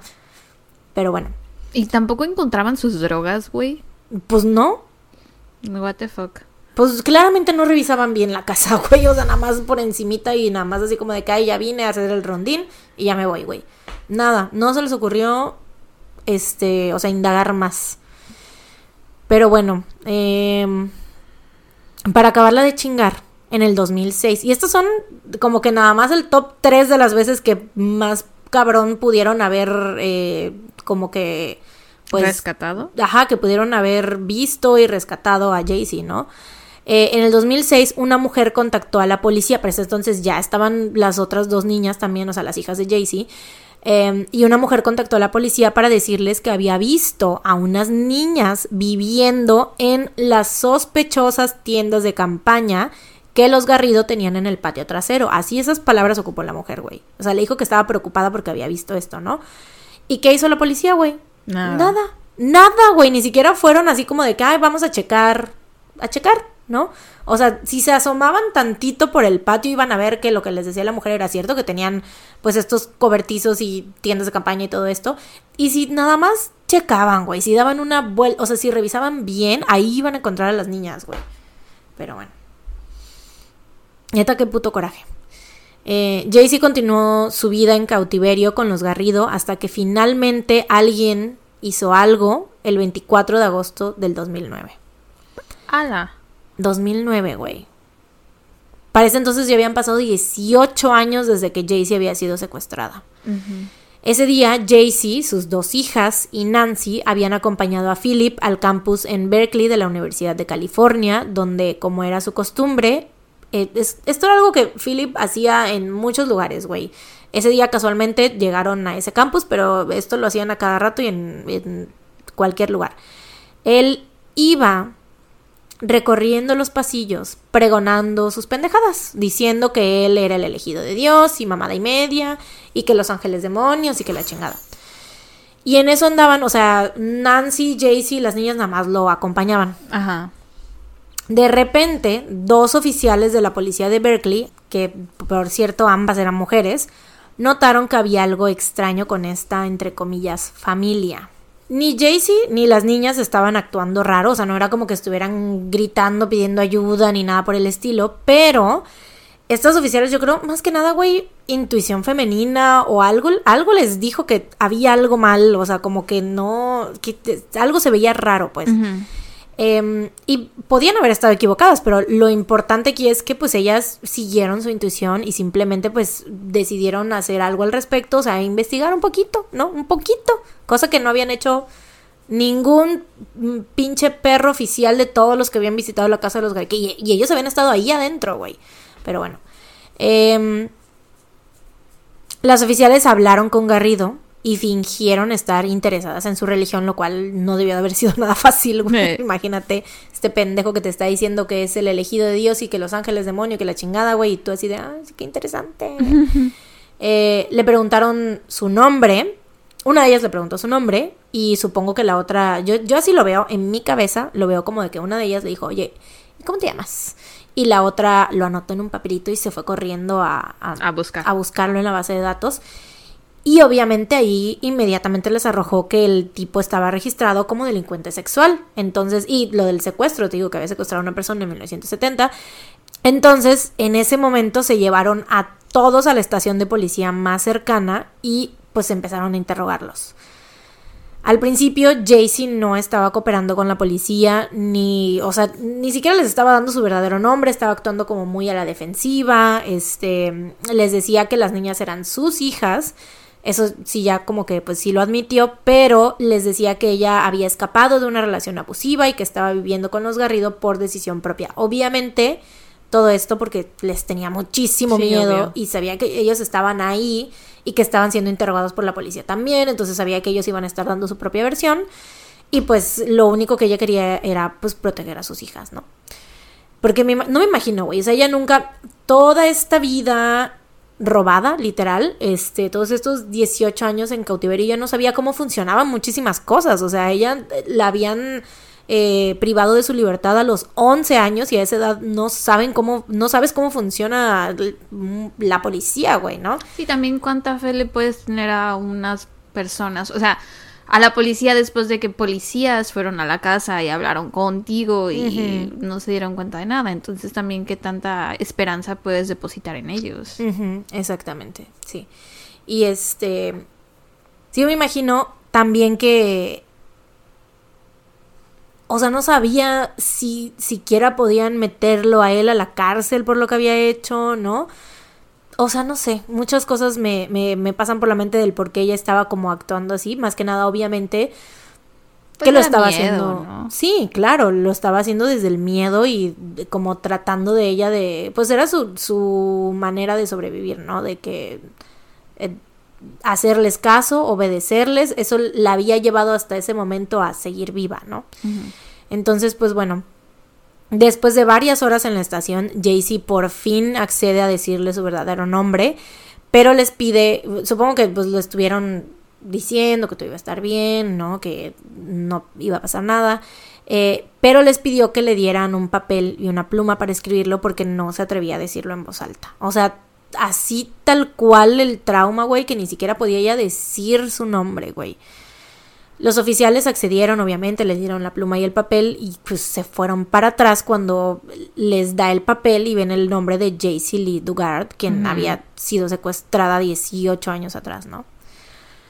Para este punto, Jaycee tenía casi nuestra edad, güey, 29 años, eh, había estado secuestrada, como te decía, por 18 años y sus hijas tenían 11 y 15 años respectivamente. ¿De ellas no usaba? No sé, la verdad, eso no. Si, si es que acaso logró suceder, Jaycee decidió como, pues, Omitir no decirlo, decir, sí, ah, porque... Y, y obviamente también la identidad de sus hijas la tiene muy... O sea, todo lo que es respecto a sus hijas solamente se sabe que tuvo dos, que eran, que son niñas, y las edades. Y ya, eso es todo lo que se sabe, no se sabe nada más, porque Jaycee decidió que sus hijas pues tenían que tener como esta privacidad, ¿no? Que no se supiera nada y así, que ellas vivieran pues su vida lo más normal posible. Eh, después de que les dijo su nombre, los oficiales le preguntaron si quería llamar a su madre por teléfono, a lo que ella obviamente respondió que sí. ¿Te imaginas? No, estoy bien. no voy a llamar a mi mamá. Eh, luego le puedo mandar un mensaje. Obvio sí. Eh, Terry estaba trabajando en su oficina cuando la policía la contactó por teléfono. En ese momento ella dice que pues obviamente no lo podía creer, pensaba que le estaban jugando una broma de muy mal gusto. Eh, pues, güey, 18, ya 18 años ya habían pasado. O sea, obviamente esta mujer ya cada vez, cada año que pasaba tenía menos esperanzas. Bueno, no que tuviera menos esperanzas, sino que pues con cada año que pasaba, pues era, sabía que era más difícil, ¿no? Encontrar a su hija. Eh, y con bien, ¿no?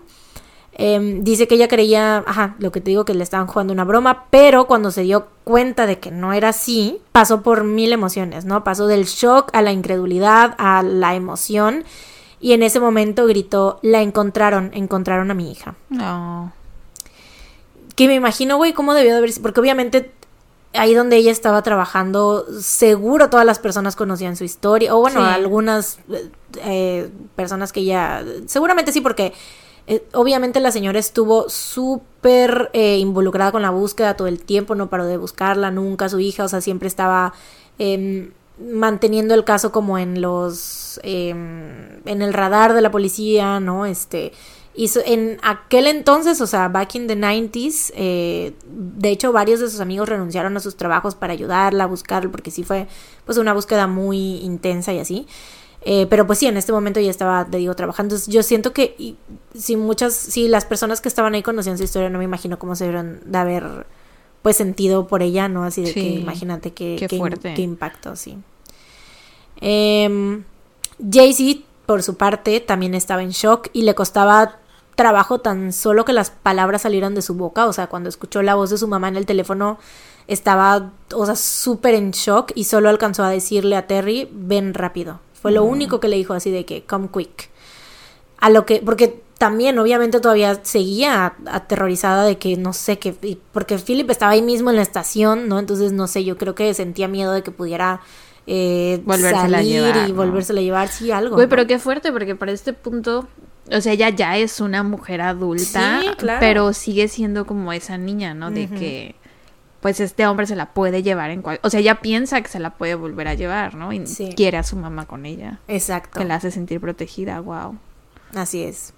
Qué fuerte. Sí, güey. O sea, es como si el tiempo no hubiera pasado, ¿no? Eh, ay, ya voy a llorar. pues sí, ella le dice ven rápido y Terry responde ya voy bebé, ya voy. Philip y Nancy fueron arrestados en ese momento y ese mismo día Jaycee y su madre se reencontraron y la madre de Terry conoció a sus nietas. Digo, y la madre de Jaycee conoció a sus nietas. El estado de California recompensó a Jaycee con 20 millones de dólares por todas las veces que los oficiales de libertad condicional fueron a casa de los Garrido y fallaron en liberarla a ella y a sus hijas. Mientras Pues, que Qué bueno, o sea, ya nunca se va a tener que preocupar por dinero, porque igual, o sea, suponiendo que sí le dieron los 20 millones de dólares, sí, menos taxes, yo creo. como no, no estudió, no tenía una carrera. Así es. Eh, mientras que Philip y Nancy fueron condenados a vida en prisión. Actualmente tienen 72 y 67 años respectivamente y siguen presos sin posibilidad de salir bajo libertad condicional. Y güey, esto aquí se rompe el común denominador, siento yo, porque ya ves que en, en los casos, según yo, en el caso de tanto de Natasha Kampusch como de mm, Shasta, los tipos se suicidaron, ¿no? No me acuerdo. Yo estoy casi segura que sí, que los tipos se suicidaron porque me acuerdo que Natasha lloró cuando se enteró de la noticia, me parece. Y Shasta igual algo comentó, no, no recuerdo la verdad, pero creo que sí fue como de que los dos se suicidaron. Y en el caso de, bueno, por ejemplo, otro secuestrador que hemos, que cubrimos, que no lo puse aquí dentro de los ejemplos, porque siento que ese es menos probable que lo confundan, porque fueron tres chicas a las que secuestró, Ariel Castro, ¿te acuerdas? Ese güey también se suicidó cuando lo metieron a la cárcel. Eh, por ejemplo, en el caso de Franklin Delano Floyd, pues fue que Susan pues murió asesinada, muy probablemente asesinada por él.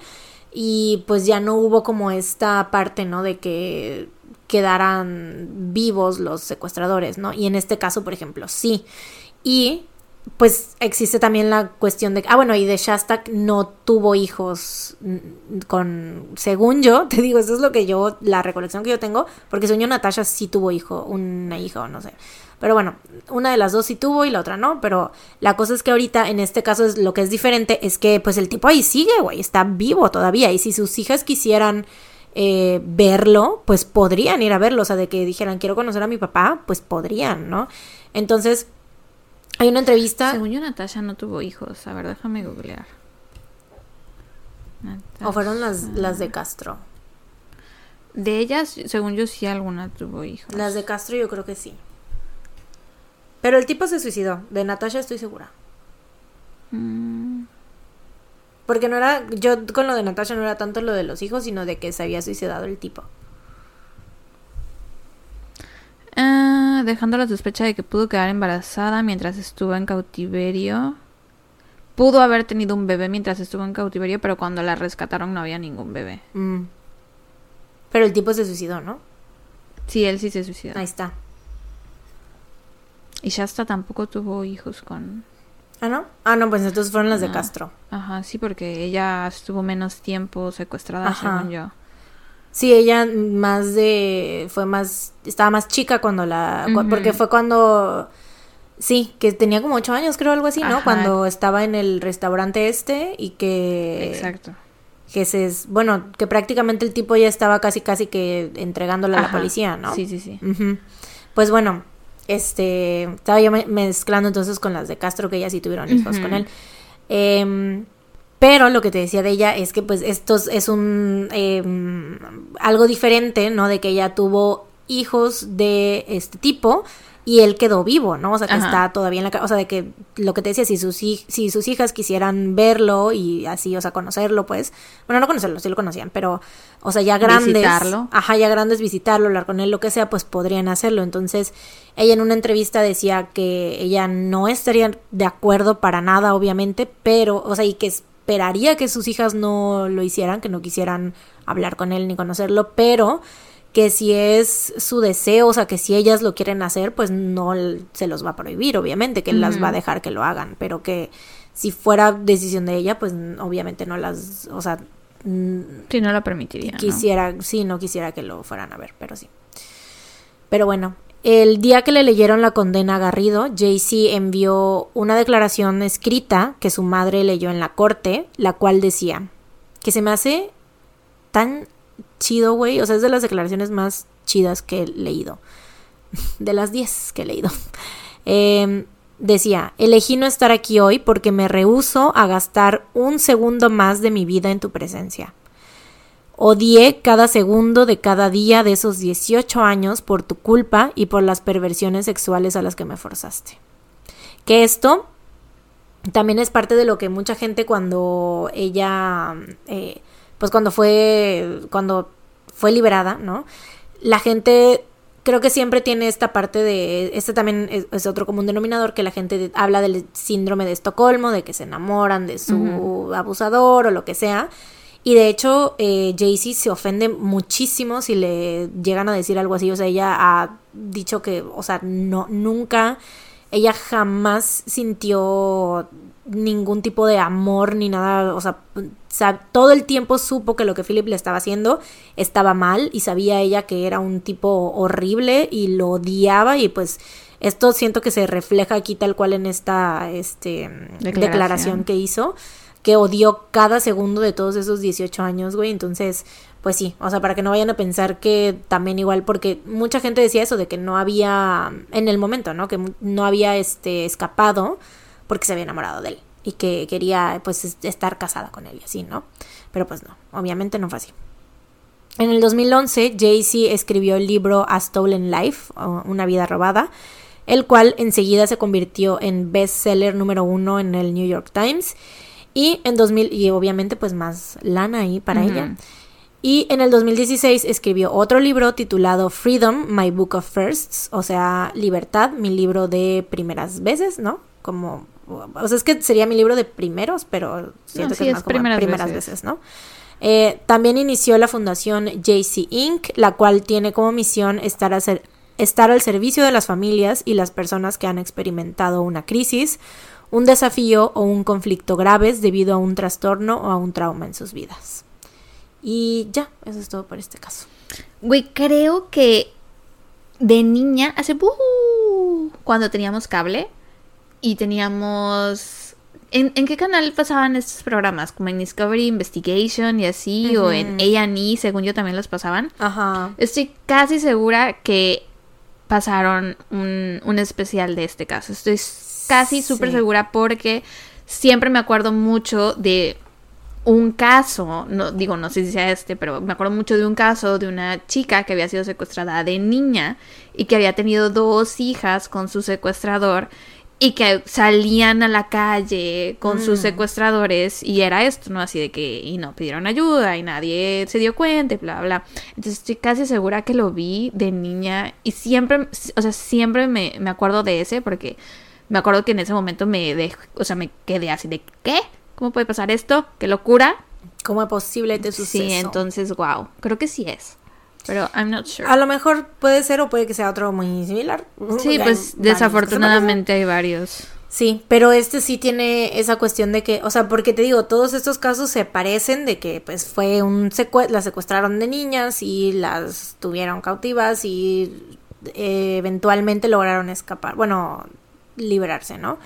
Pero, por ejemplo, ajá, como en el caso de Shasta fue de que se liberó más de chiquita, Natasha sí fue ya mucho tiempo después, este, ella no tuvo hijos, ¿no? Los, las de Ariel Castro ya sí no salían para nada de la casa, Natasha sí llegó a salir de la casa también, ¿no? Sí. Este, las de Ariel Castro ya sí no salían, pero para nada, o sea, literalmente fue de que una de ellas se escapó de la casa un- en una ocasión en la que él no estaba y que casualmente dejó abierta la puerta y ahí se escapó en chinga.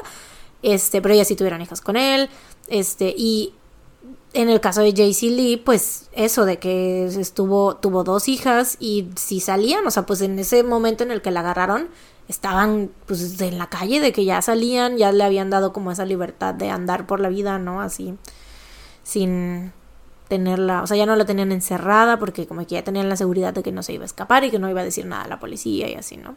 Qué feo, güey, pobrecita. Ya sé. Pero pues buen trabajo. Thank you. Y tú la ves y dices, de verdad, de verdad, no, no, o sea, es que como, igual como todas las sobrevivientes de, de este tipo de casos, no te imaginas por lo que pasaron, ¿no? O sea, tú la ves como una persona así, tal cual, común y corriente como cualquiera de nosotros y no te imaginas por todo lo que vivieron, ¿no? Ubico la foto de ella de niña.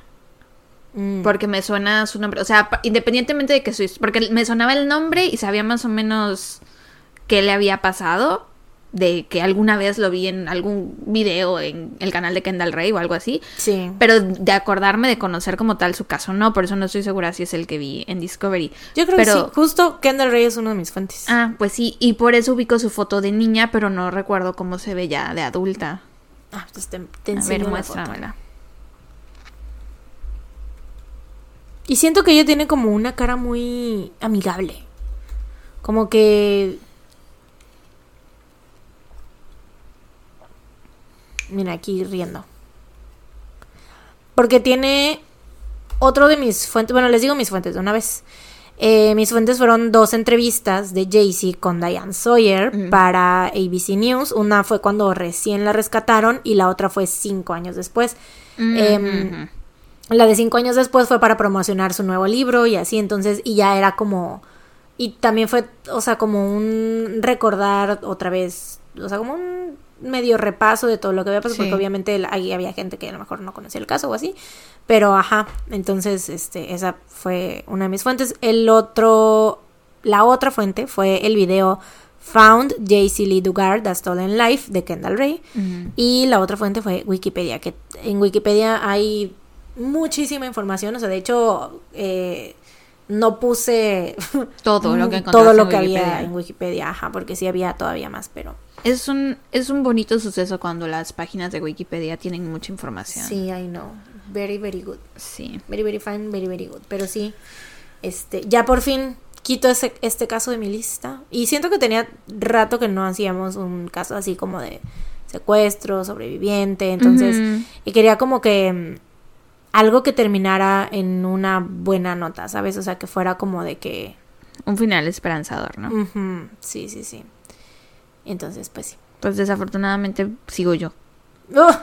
Y no vamos a terminar en una buena nota. puta madre. I'm so sorry.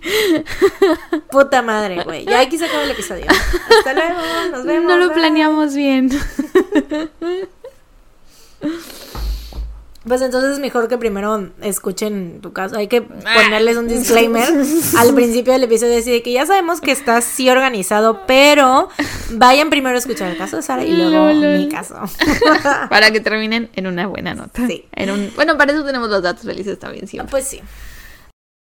Bueno, yo hoy te voy a hablar sobre Deborah Green. Igual este es un caso que tengo en mi lista desde hace un buen y lo agregué creo que cuando hicimos el temático de Patreon de Doctores Asesinos. Porque esta mujer es doctora. Mm, Entonces creo que en ese entonces me encontré con este caso. Pero bueno, su nombre de soltera era Deborah Jones y nació el 28 de febrero de 1951 en Havana, Illinois. Fue la segunda de dos hijas de Joan y Bob Jones. Desde pequeña mostró señales de ser muy inteligente, aprendió a leer y a escribir por sí misma antes de los tres años. Y ya cuando entró a la escuela participó en muchas actividades extracurriculares, era porrista. Antes de los tres años, how is that possible? Sí, güey. O sea, tu historia de que leías tus historietas de Sailor Moon, Deborah Green te llevaba de calle. Sí, eso veo. Pero tú saliste mejor que ella, no te preocupes. Resul- resultaste mejor que ella al final. Am, ajá, bueno, te digo, eh, participaba en muchas actividades extracurriculares, era porrista, formaba parte del consejo estudiantil, del club de francés, estaba en el coro, aparte sabía tocar el piano y el violín, y era muy atlética también y muy popular, y siempre sacaba buenas calificaciones sin tener que estudiar. Entonces, parecía que iba a ser una persona muy exitosa y como en un futuro muy prometedor, güey. Que yo nunca pude ser de esas personas que sacaba buenas calificaciones sin tener que estudiar. O sea, sacaba calificaciones mediocres, tipo 7 si no estudiaba, que para mí no eran buenas calificaciones. Pero mi mejor amiga sí no estudiaba y sacaba 9, güey. Se graduó de la secundaria siendo co-valedictorian, que el valedictorian ya lo hemos mencionado antes, eh, pero es el graduado con mejor promedio de su clase. Y en este caso hubo dos, y una de esas fue Débora. Y quienes la conocieron decían que era obvio que iba a ser una persona exitosa y que encajaba muy bien en todos lados y así. Most likely to succeed. Bob, su papá, era súper relajado y tenía muy buen sentido del humor y le encantaba hacer bromas. Y dicen que Débora, güey, no sé por qué, escribí Rebeca. Pues ahí dicen que Rebeca se parecía a él, pero era Débora. Eh, bueno, y dicen que Débora se parecía a él en ese sentido, que igual era muy bromista y así, mientras que Joan, su mamá, era muy estricta. Ella era como la disciplinaria en la casa, ¿no? Sobre todo cuando se trataba de calificaciones y de la escuela de las niñas y así. Dicen que ella andaba muy al sobres con ella y con su hermana, así de que tienen que sacar buenas calificaciones, tienen que ir a una buena universidad, tienen que ser las mejores y alcanzar sus sueños y chalala, porque al parecer la mamá tuvo que abandonar sus estudios y su carrera para casarse y ser mamá. Entonces supongo que lo veía como de, si yo no lo pude tener, quiero que mis hijas sí lo puedan tener, ¿no?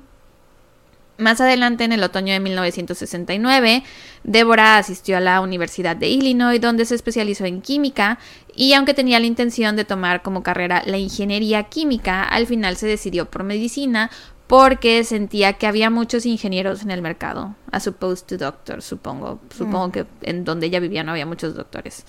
En 1972 comenzó a asistir a la Escuela de Medicina de la Universidad de Kansas y mientras estudiaba conoció a un ingeniero llamado Dwayne Green. Empezaron una relación y se casaron bastante A rápido. un ingeniero. ¿Cómo? A un ingeniero. Ajá, ¿qué dije? No digo porque, o sea, de que de tantos ingenieros que había, pues claro que le iba a tocar conocer a uno. Ah, sí, conoció a un ingeniero, sí, sí, sí. Eh, empezaron una relación y se casaron bastante rápido, mientras ella seguía aún siendo un estudiante. En 1975 se graduó de la Escuela de Medicina y comenzó su residencia en la sala de emergencias del Centro Médico Truman, porque esa fue la especialidad que escogió, urgencias. Tres años más tarde, Dwayne y Deborah se divorciaron porque pues, se dieron cuenta que no tenían absolutamente nada en común, solo su interés por la ingeniería nada más. Eh, entonces, pues fue un divorcio bastante amistoso y ella mantuvo el apellido, siguió siendo Deborah Green por el resto de sus días. Después del divorcio, Deborah conoció a otro hombre, un estudiante de medicina, veinteañero, que estaba cursando su último año en la facultad y su nombre era Michael Farrar que todos los que lo conocían le decían Mike. Y al parecer Mike quedó muy impresionado con Débora cuando la conoció porque pues era una mujer muy inteligente y muy ingeniosa al momento de hablar, o sea, como que tener conversaciones con ella era entretenido y como que te mantenía muy al pendiente de las cosas que decía. Y aunque estaba fascinado por ese aspecto de su personalidad, habían otras cosas sobre ella que no le gustaban. Como que o sea, así como era de ingeniosa y carismática al hablar, también tenía un mal genio que para su puta madre, o sea, cualquier cosita que no saliera como ella quería, por muy pequeña que fuera, la hacía enojar y era bien mechita corta y que se prendía en chinga. Por ejemplo, una vez que iban en el coche y estaban en un estacionamiento y una pareja les ganó el lugar del estacionamiento que Débora quería, ¿no? Entonces se bajó del coche y los siguió. Lady estacionamiento. Pero cabrón, o sea, los siguió, les empezó a gritar, así de, no sé qué les estuviera gritando, pero que les gritaba muchas groserías y estuvo caminando atrás de ellos y les gritaba tantas cosas y tan feo y tan fuerte que la pareja se regresó a su coche, güey, y se fueron porque no la soportaban. Y así era con todo, o sea, con cualquier cositita, por muy pequeña que fuera, se ponía así que tú dices, ¿no? O sea, esto pues parece ser una bandera roja, ¿no? O sea, a lo mejor como que eliges no relacionarte con esta clase de personas. Mike también vio la bandera roja, pero dijo así de bueno, o sea, puedo vivir con esto, no es tampoco la gran cosa, aparte puede ser que solo le falten como herramientas para lidiar con la frustración, que puede aprender más adelante y así. Pensé que ibas a decir, pues, solo le falten unos, un par de tornillos. sí, sí, sí. En la cabeza. Eh, entonces, bueno, como que ignoró estas banderas rojas. Y por el contrario, Débora sentía que Mike era una persona súper confiable, que le aportaba estabilidad a su vida. Se casaron el 26 de mayo de 1979 y se mudaron a Ohio porque justamente a él lo acababan de aceptar en una para hacer la residencia en medicina interna en la Universidad de Cincinnati. Entonces se fueron para allá y durante todo ese tiempo fue Débora quien se encargaba de poner el dinero en la mesa, ¿no? Porque ella ya trabajaba.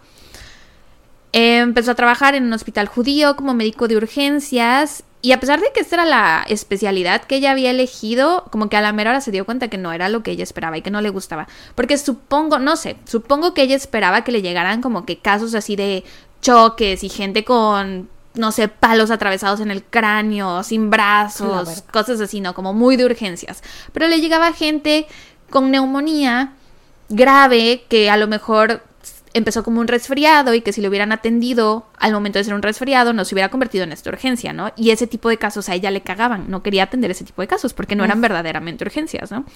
Entonces, de vez en cuando regañaba a los pacientes y como que los atendía mal y así. De cualquier forma, de cualquier forma le iba muy bien en el trabajo, o sea, no era la doctora favorita de nadie, pero pues estaba ganando buen dinero y creciendo profesionalmente y era exitosa y así. Y esto como que generó problemas en su matrimonio. O sea, el problema no era su éxito, sino la persona en la que se convirtió. Se volvió muy engreída y parecía que se creía mejor que las demás personas solo por tener dinero, incluyendo a la familia de Mike, y él era muy cercano a su familia, entonces pues esto les generó problemas. Pero Mike no quería divorciarse. Entonces, pues él sí creía que el matrimonio era algo que involucraba trabajo y decía, bueno, esto es simplemente una de las cosas en las que vamos a tener que trabajar, ¿no? Pero podemos seguir casados. Obviamente su matrimonio no era perfecto. Aparte de esto, tenían otra clase de problemas. Eh, Mike ha dicho que Rebeca era cero cariñosa y que ese era uno de los departamentos en el que peor les iba como pareja. Y para él eso era muy importante, o sea, él le gustaba que le hicieran cariñitos, ¿no? Y que fueran cariñosos con él. Em, pero, por ejemplo, en lugar de pasar tiempo a solas con él o de convivir con él o así, Rebeca prefería pues leer un libro o ver una película, pero ella sola, ¿no? Y según Mike, en la noche de su boda, ella ni siquiera quería consumar el matrimonio, güey. Que le dijo así de, mira, estoy leyendo este libro, así que hoy no vamos a hacer nada y que pues no hicieron nada. Esa noche no se consumó el matrimonio. Y supongo que así fue el resto de todos los años que estuvieron juntos, la verdad no sé. Pero pues sí, él dice que para él el cariño era muy importante y ella no se lo daba. Mm. Eventualmente Mike se convirtió en cardiólogo y Débora optó por cambiar de especialidad porque aparte ya estaba teniendo muchos problemas también con sus compañeros de trabajo, por esto de que te digo que trataba feo a los pacientes y los regañaba y así.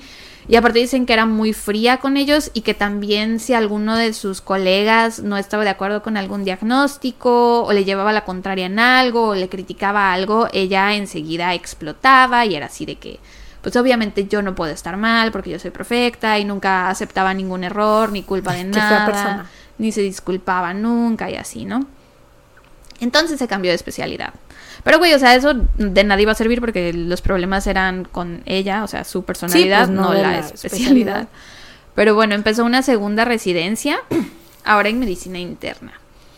Eh, durante este tiempo tuvo un par de problemas médicos, la operaron de la muñeca y aparte creo que se le infectó la cirugía, no sé, y también batallaba mucho con migrañas e insomnio. Y fue por estas fechas que Mike empezó a encontrar medicamentos a nombre de pacientes en la bolsa de Rebeca. Y cuando le preguntaba así de, oye, ¿qué onda con esto? Ella le daba explicaciones muy lógicas, así de que, pues es que se los iba a entregar, pero pues se me olvidó sacarlos de mi bolsa, ya me tenía que ir, pero ya mañana se los doy, bla, bla, bla. Pero pues esto pasaba muy seguido, ¿no? O sea, mucho más seguido como para hacer solo un error ocasional, ¿no? A pesar de todo esto, o sea, a pesar de todas estas pequeñas cosas, estos pequeños detalles de Débora que a Mike no le gustaban, El 20 de enero de 1982, la pareja recibió a su primer hijo, Timothy, y esto les trajo mucha alegría y como que solucionó su matrimonio por un tiempo porque los dos Mm. deseaban ser papás. Pero pues es que eso nunca es la solución cuando un matrimonio está así mal. Exacto. Aparte creo que también solo añade más tensión, ¿no? Porque es como de que... Sí, cada quien tiene su manera de criar al niño y... Y aparte están desvelados, cansados, hay que darle de comer, son más gastos, bla, bla, bla. Sí, incluso matrimonios o parejas que son muy felices y se aman mucho a veces tienen muchos problemas cuando se vuelven papás, imagínate ellos. Eh, pero bueno, sí, por un momento les dio mucha alegría y esta Débora se tomó su licencia de maternidad de seis semanas para estar con su hijo y después volvió al hospital. Dos años más tarde, el 27 de diciembre de 1984, nació Kate, su segunda hija, y el 13 de diciembre de 1988 nació Kelly, que ya fue su tercera y última hija. Mike y Débora se adaptaron muy bien a esta nueva, a esta nueva vida de tener hijos. eh, Esta nueva hija. a, nuestra, a esta nueva vida de tener hijos, mientras seguía cada quien construyendo su carrera y dando consultas privadas, Mike de cardiología y Débora de hematología y oncología, y eventualmente los dos entraron a trabajar a prácticas médicas establecidas en el área de Kansas City, Missouri. Los niños estudiaron en una escuela privada llamada The Pembroke Hill School y según distintos informes, Rebeca era una súper buena mamá. O sea, lo que no tenía de cariñosa y presente con su marido, sí lo tenía con sus hijos. Y siempre iba a los partidos y a las presentaciones, a lo que fuera. Porque Timothy, que era el mayor, jugaba fútbol y hockey sobre hielo. Y Kate hacía ballet. Entonces siempre tenían cosas que hacer y ella siempre estaba ahí muy presente, ¿no? En 1992, Débora renunció a su carrera como médico porque sufría de dolores crónicos y aparte, te digo, estos problemas que tenía en su antigua especialidad los jaló consigo a oncología, que era todavía peor, güey, porque, o sea, a ningún paciente deberías de tratar feo, pero creo que sobre todo a los pacientes que tienen cáncer, creo que Mm. es una de las especialidades donde, en donde más cálida tienes que ser como persona. Sí. No puedes andar ahí hablándoles tan culero. Pero bueno, este, renunció a la carrera y eh, se convirtió en ama de casa y aparte trabajaba como de medio tiempo desde casa en revisiones médicas y procesamientos de Medicaid, que es un seguro médico. Y para este punto, Mike ya se había dado cuenta que Rebeca se automedicaba con sedantes y narcóticos. O sea, todo empezó con las, los botes de medicina que encontraba de pacientes y ya después encontró como medicina que ella compraba para ella. Y la confrontó y ella le prometió que lo iba a dejar de hacer, pero pues lo volvía a hacer. Y era como un ciclo que se repetía, ¿no? Mike encontraba medicinas, le decía, ella no, ya no lo vuelvo a hacer y tras de nuevo. Y a esto súmale que pues no había cariño en la relación y que Débora seguía teniendo estos arrebatos explosivos de ira y Mike decía que era como si Débora no tuviera las habilidades de afrontamiento que la mayoría de los adultos utilizan en tiempos difíciles. Cuando algo la enfurecía, a veces se hacía daño a sí misma y aventaba cosas, rompía cosas y no importaba si estuviera en la calle, en un restaurante, en un cine, en casa de alguien, en donde fuera, si algo la hacía enojar, reaccionaba así y se comportaba de esa manera. Y entonces, para evitar problemas, Mike prefería pasar muchas horas en el trabajo, con tal de no estar en casa. Hasta que por fin... Con tal de evitar a su esposa fúrica. Sí. Hasta que por fin, en enero de 1994, le pidió el divorcio. eh, y obviamente ella se lo tomó súper mal y se puso a gritar y a aventar cosas y a maldecirlo y así, ¿no? Y es que ella dice que esto la tomó por sorpresa. O sea, que ella no se esperaba que Mike le fuera a pedir el divorcio. Que pues, pensaba, sospechaba que le estaba siendo infiel. Porque ves que no pasaba casi tiempo en la casa. Pero ella decía, ok, o sea, puedo vivir con que me sea infiel, pero no me imagino, no me espero que me vaya a pedir el divorcio, ¿no? No, Entonces sí, por ¿Cómo eso... va a ser peor que te pida el divorcio a que te esté poniendo el cuerno, güey? Pues mira, no tengo idea. Eh, pero bueno, Mike se fue de la casa y poco a poco las cosas empezaron a mejorar. Ya cuando veía a Débora, pues ya no se peleaban y aún pasaba tiempo con los niños. Y como ya no tenían esta presión de vivir juntos, como que se les olvidó lo que era cada Vivir uno. juntos. Ajá. Eh, pues se acordaron del que en algún momento, hace muchos años, sí sintieron cariño el uno por el otro, ¿no? Y decidieron intentarlo una, una vez más, sobre todo por los niños, porque dijeron, bueno, o sea, hicimos un buen trabajo con estos niños, los criamos muy bien, vamos a intentarlo una vez más, nada más que querían empezar desde cero, o sea, ninguno de los dos quería regresar a la casa donde vivían antes, donde tenían todos esos feos recuerdos de todas sus peleas, y entonces empezaron a ver casas nuevas y encontraron una super padre y dijeron así de, bueno, va, la compramos y nos mudamos aquí todos juntos, bla, bla.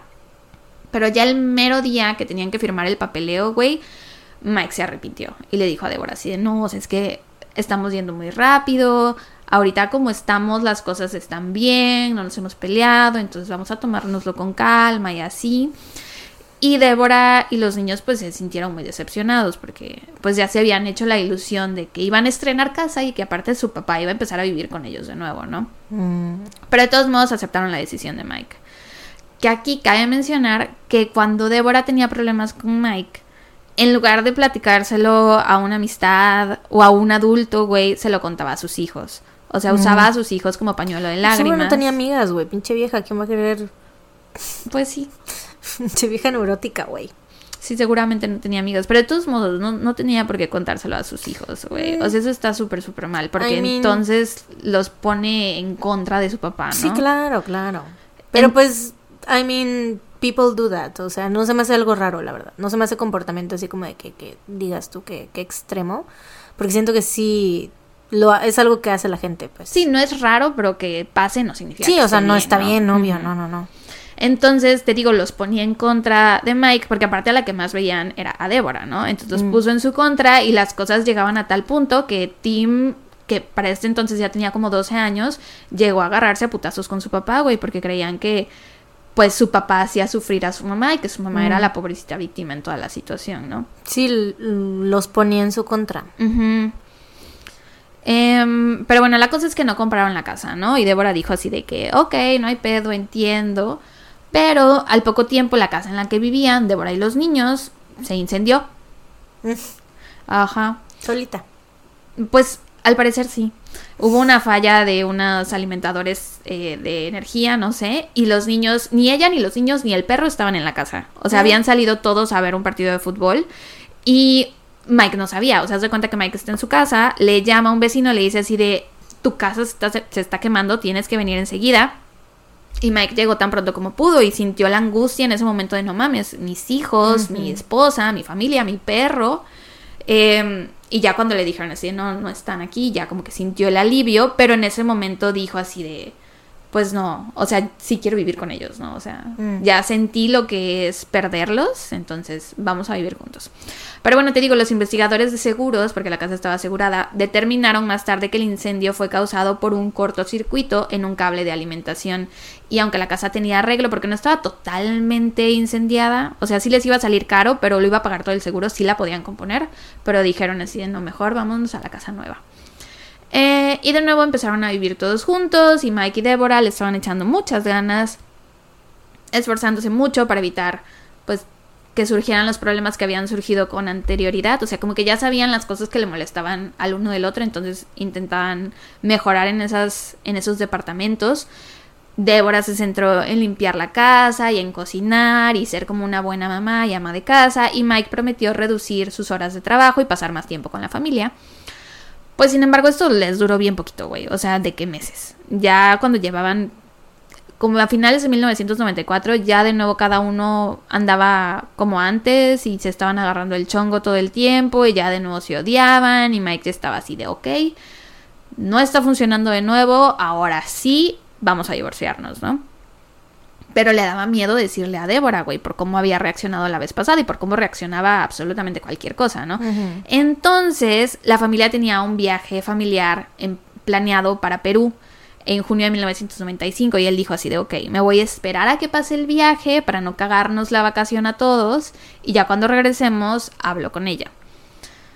Durante el viaje, que era patrocinado por la escuela de los niños, Mike conoció a una mamá que también iba en el viaje, que era mamá de un compañerito de los niños, que se llamaba Margaret Hacker, y era una enfermera casada con un anestesiólogo, que tampoco estaba feliz en su matrimonio. Era feliz en su matrimonio. Y desde que vio a Mike le llamó mucho la atención ver lo atento que era con Débora. O sea, que estaba muy al pendiente de ella, y porque su esposo no era así con, con ella. Entonces dijo, ay, o sea, yo desearía tener un hombre como este sujeto que está aquí, ¿no? Y en el viaje no pasó nada, o sea, casi ni convivieron ni nada, porque Débora sí como que presintió que algo, o sea, como que sintió la química que iba a ocurrir ahí. Entonces, hacía todo lo que podía por que no estuvieran juntos Margaret y Mike, ¿no? Pero la cosa es que ya cuando regresaron a casa del viaje, pues se volvieron a encontrar y ahí comenzaron un amorío. A finales de julio, Mike por fin le dijo a Débora que se quería divorciar y obviamente reaccionó súper mal para sorpresa de nadie, empezó a gritar y a aventar cosas, pero esta vez involucró a los niños, o sea, fue por ellos y les dijo así de miren, su papá nos va a abandonar porque se consiguió una nueva novia y es una tal por cual, y le empezó a decir así como un montón de maldiciones refiriéndose tanto a Mike como a Margaret, ¿no? A pesar de todo esto, Mike no quería mudarse de la casa porque quería estar presente para sus hijos, ¿no? Porque aparte, güey, o sea, si estás viendo que tu esposa le está hablando mierda a tus hijos, incluso cuando estás ahí presente, pues supongo que no quieres dejarlos tanto tiempo con ella, ¿no? Entonces acordaron que iban a vivir juntos, pero no revueltos. Débora iba a dormir en la casa de huéspedes y Mike en la casa, en la casa principal.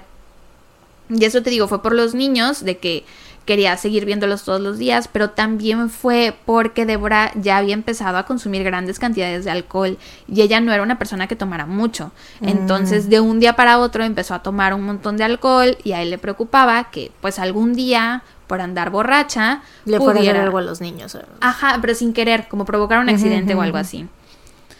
Y entonces siguieron viviendo juntos e intentaron que todo fuera lo más normal posible, cenaban juntos todas las noches y de pronto Mike empezó a enfermarse, pero así gacho, de que tuvo que ser hospitalizado y se quedó una semana en el hospital y ya cuando se recuperó y lo dieron de alta, regresó a su casa, cenó con la familia y de nuevo se enfermó, de nuevo se puso súper mal y de nuevo fue parar al hospital.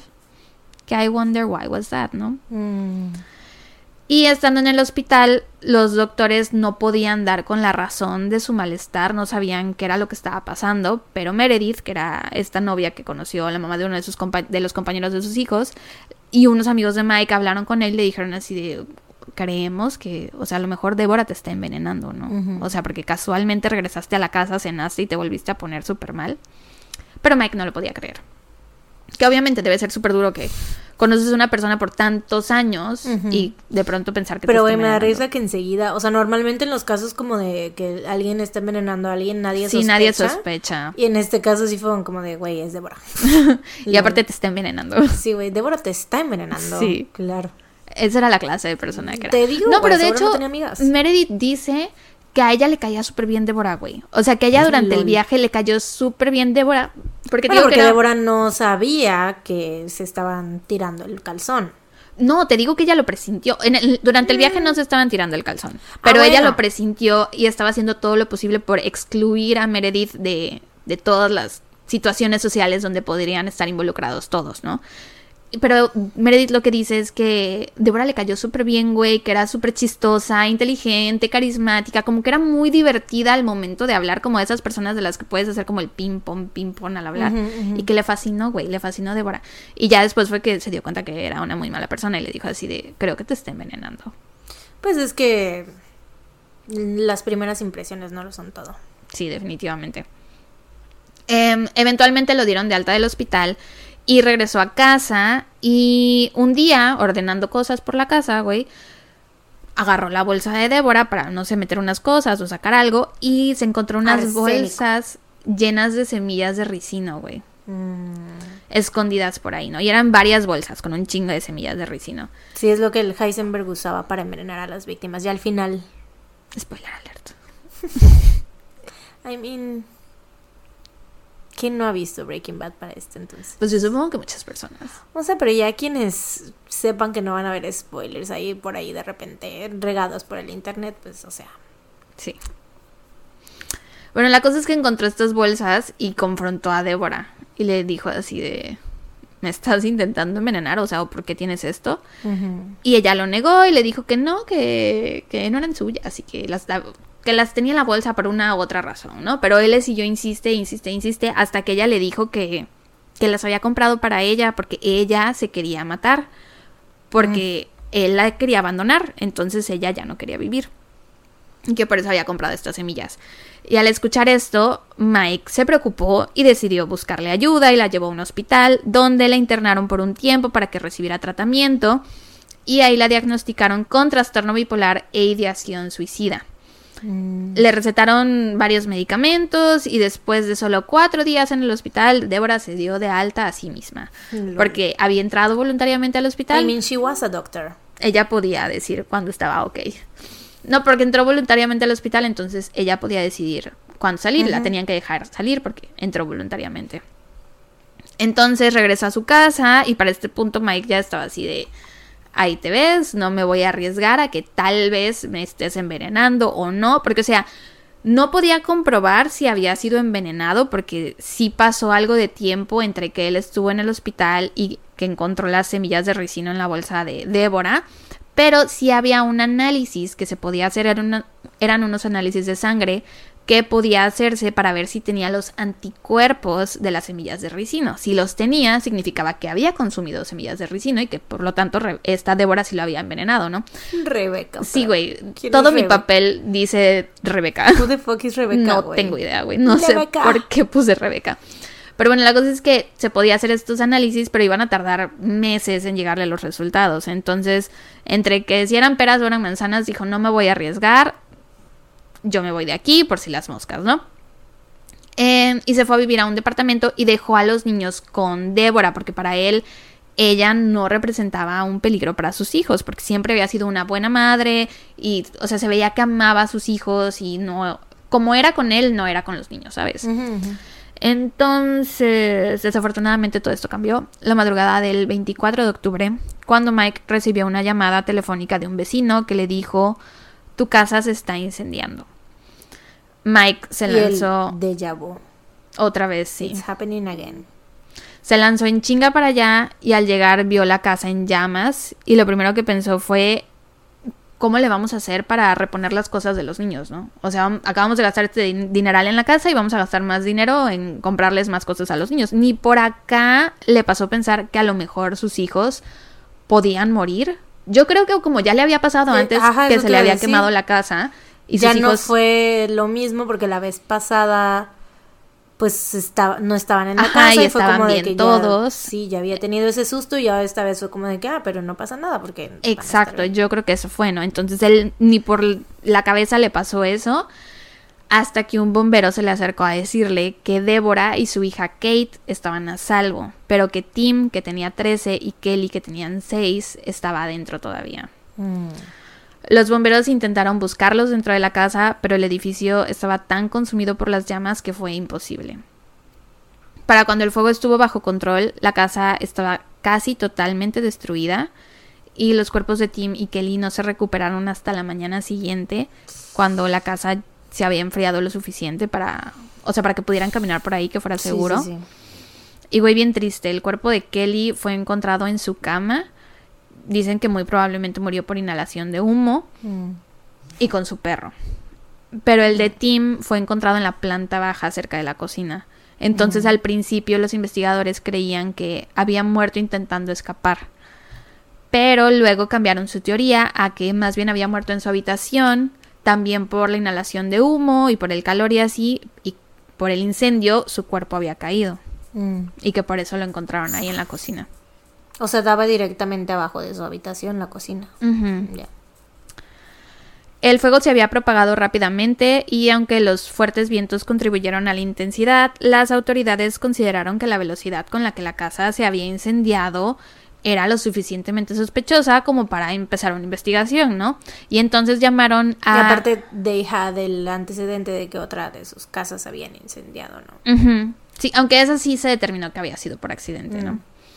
Entonces llamaron a los investigadores de incendios provocados y enseguida Mike les dijo así de fue Débora. O sea, así como los demás dijeron Débora te está envenenando, enseguida Mike dijo Sí, pues es Débora que él ya había- quemó mi casa. Ya ahora sí, ya él ya tenía más sospechas y así. Sí.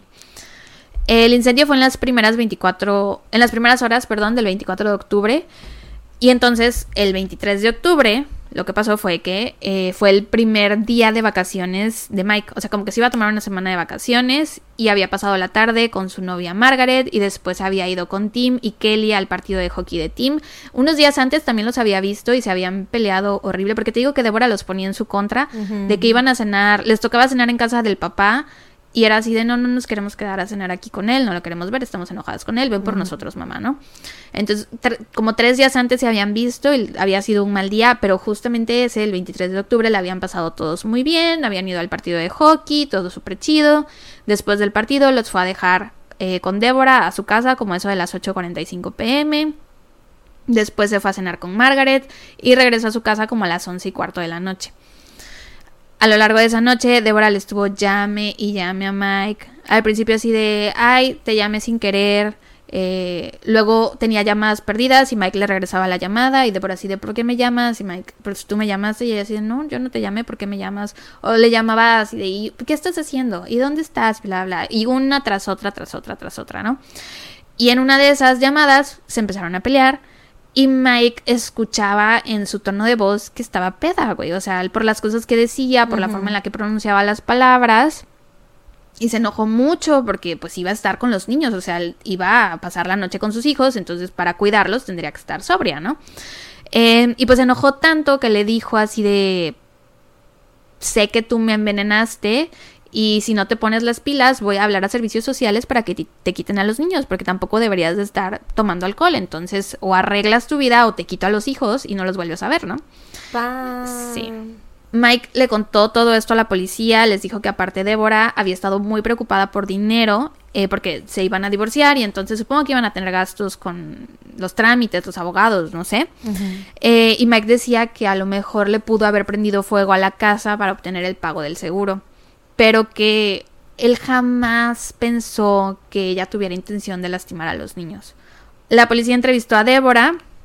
Esto fue enseguida, o sea, antes de que la casa se enfriara, antes de que encontraran los cuerpos, o sea, esa misma madrugada los entrevistaron a los dos y Débora les contó que pues ese día había sido todo de lo más normal, que los niños fueron a la escuela y a sus actividades extracurriculares, Kate a su clase de baile, Tim a su partido de hockey, que habían visto a su papá y que como a las 9 pm ya los niños y ella estaban juntos en la casa, que ni siquiera habían usado ni la estufa ni el horno ni nada para preparar la cena, o sea que no creía que el incendio hubiera sido una fuga de gas porque habían comprado pollo Kentucky, que todos cenaron y que después de la cena ella se tomó uno o dos tragos y se fue a su cuarto. Y que entre las 10 y las 11 pm escuchó ruidos en la cocina y entonces salió a ver qué pasaba y vio que estaba Tim ahí preparándose como un refrigerio y platicó con él un rato y después de eso regresó a la cama y se durmió, como eso de las once y media. Y Kelly y Kate, que eran las dos niñas chiquitas, se habían ido a la cama más temprano, cada una con uno de los perros de la familia. Y también dijo que en algún momento antes de quedarse dormida, que sí recordaba que había hablado con Mike por teléfono, pero que no se acordaba que, de qué o qué se habían dicho, ¿no? Y que se despertó poco después de la medianoche porque estaba sonando la alarma de incendios de la casa. Eh, al principio pensó que era una falsa alarma, que a lo mejor los perros habían movido algo, o no sé, algo por el estilo, y que intentó apagarla desde el panel de control de su habitación, pero la alarma seguía suene y suene, y que fue entonces que abrió la puerta de su cuarto y vio todo el humo y supo que la casa se estaba incendiando. Mm. Salió de la casa por una terraza que se conectaba con su dormitorio y mientras estaba de pie en la terraza, escuchó a Tim por el sistema de intercomunicación de la casa preguntándole que qué debía hacer. Y ella le dijo que se quedara en donde estaba, que iba a pedir ayuda y que esperara que llegaran los bomberos. Fue a casa de un vecino, de ahí llamó al 911 y cuando regresó a la casa encontró a Kate parada sobre el techo del garage de la casa porque la ventana de su cuarto daba al garage. Entonces la vio ahí y le gritó que saltara, Kate saltó, Deborah no la pudo, no la pudo agarrar, no la pudo cachar, pero de todos modos la niña aterrizó de forma segura en el suelo. Y pues eso fue lo que pasó esa noche, güey. Los detectives notaron que durante su entrevista Deborah no parecía estar o haber estado llorando, que también eso puede ser el shock. Eh, y que su actitud... Pues no necesariamente la gente llora a fuerza en situaciones así. Ajá, y no, no había pasado casi nada de tiempo, entonces podía ser que estuviera todavía sin entender lo que había pasado, ¿no? Y dicen que su actitud era habladora, incluso alegre. Varias veces se refirió a Tim y a Kelly en tiempo pasado, cuando aquí todavía no sabía que habían muerto. Hablaba como si, ah, sí, mis hijos, y mis hijos estudian en tal escuela. Bueno, ahí va mi hija, la que todavía vive. Como que decía ese tipo de comentarios. Em, y cuando contaba lo que había pasado, porque ya ves que luego hacen mucho así de, cuéntanos de nuevo lo que pasó. Y cuéntanos de nuevo lo que pasó. Y ahora cuéntanoslo al revés, ¿no? Y así, que sus versiones nunca coincidían. O sea, que cambiaban cosas en los relatos Mm. y que parecía no estar segura de a qué hora había hecho X cosa, ¿no? A qué hora había bajado a la cocina, a qué hora se había tomado los tragos, a qué hora se había quedado dormida y así. Y cuando escuchó la noticia de que Tim y Kelly, porque se la dieron mientras la estaban interrogando, cuando escuchó que habían muerto, sí se puso muy triste por un pequeño momento, pero después esa tristeza se transformó en ira y empezó a gritar que los bomberos no habían hecho lo suficiente para salvar a sus hijos y empezó a insultar a los investigadores, a decirles que eran patéticos y no sé qué tanto. Después de interrogarla, fue liberada de la estación de policía y pues no tenía a dónde ir, ya no tenía casa y obviamente Mike no le permitió quedarse con él, pero sí le dio algo de efectivo para que pagara pues una habitación en algún hotel o algo así. Mike inmediatamente solicitó el divorcio, o sea, porque ya se lo había pedido, ya le había dicho así de me quiero divorciar, pero no había metido como los papeles legales para divorciarse, ¿no? En ese momento enseguida lo, lo hizo y aparte eh, solicitó la custodia de Kate, que era la única hija que sobrevivía, que se estaba quedando con sus abuelos, en lo que Deborah y Mike veían qué onda con la policía. Más tarde, un tribunal otorgó la custodia temporal de Kate a los padres de Mike porque no la podían dejar ir con Deborah y ella no quería irse con Mike, güey, o sea, porque estaba enojada con él.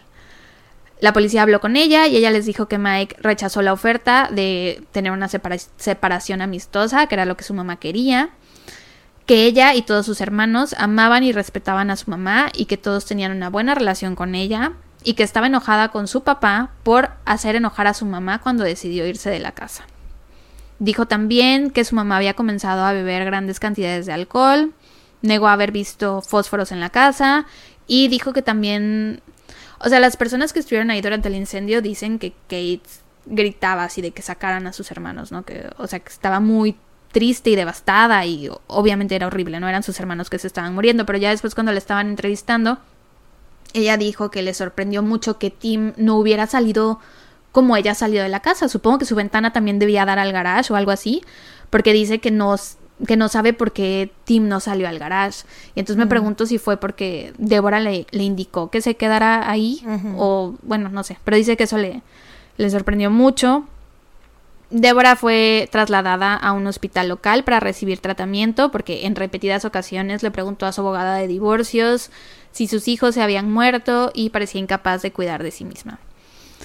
Los investigadores estaban intentando encontrar el motivo del incendio y determinaron que el nivel del sótano de la casa, que es donde estaban los hornos, no había sido el punto de origen y se dieron cuenta que había sido un incendio provocado por que encontraron acelerante.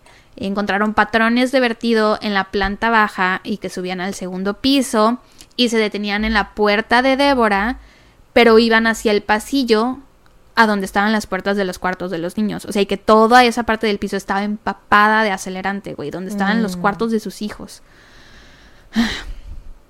Y aunque todas sus sospechas apuntaban a Deborah Green, obviamente, los investigadores continuaron recibiendo información que les hacía pensar que a lo mejor el incendio pudo haber sido provocado por alguien más, entonces no centraron su investigación solo en ella y sí consideraron a otros sospechosos, pero al final a todos los pudieron ir descartando uno a uno y a la Menos única que no podían era a ella, así es. Así que el 22 de noviembre de 1995, Deborah Green fue arrestada en Kansas City.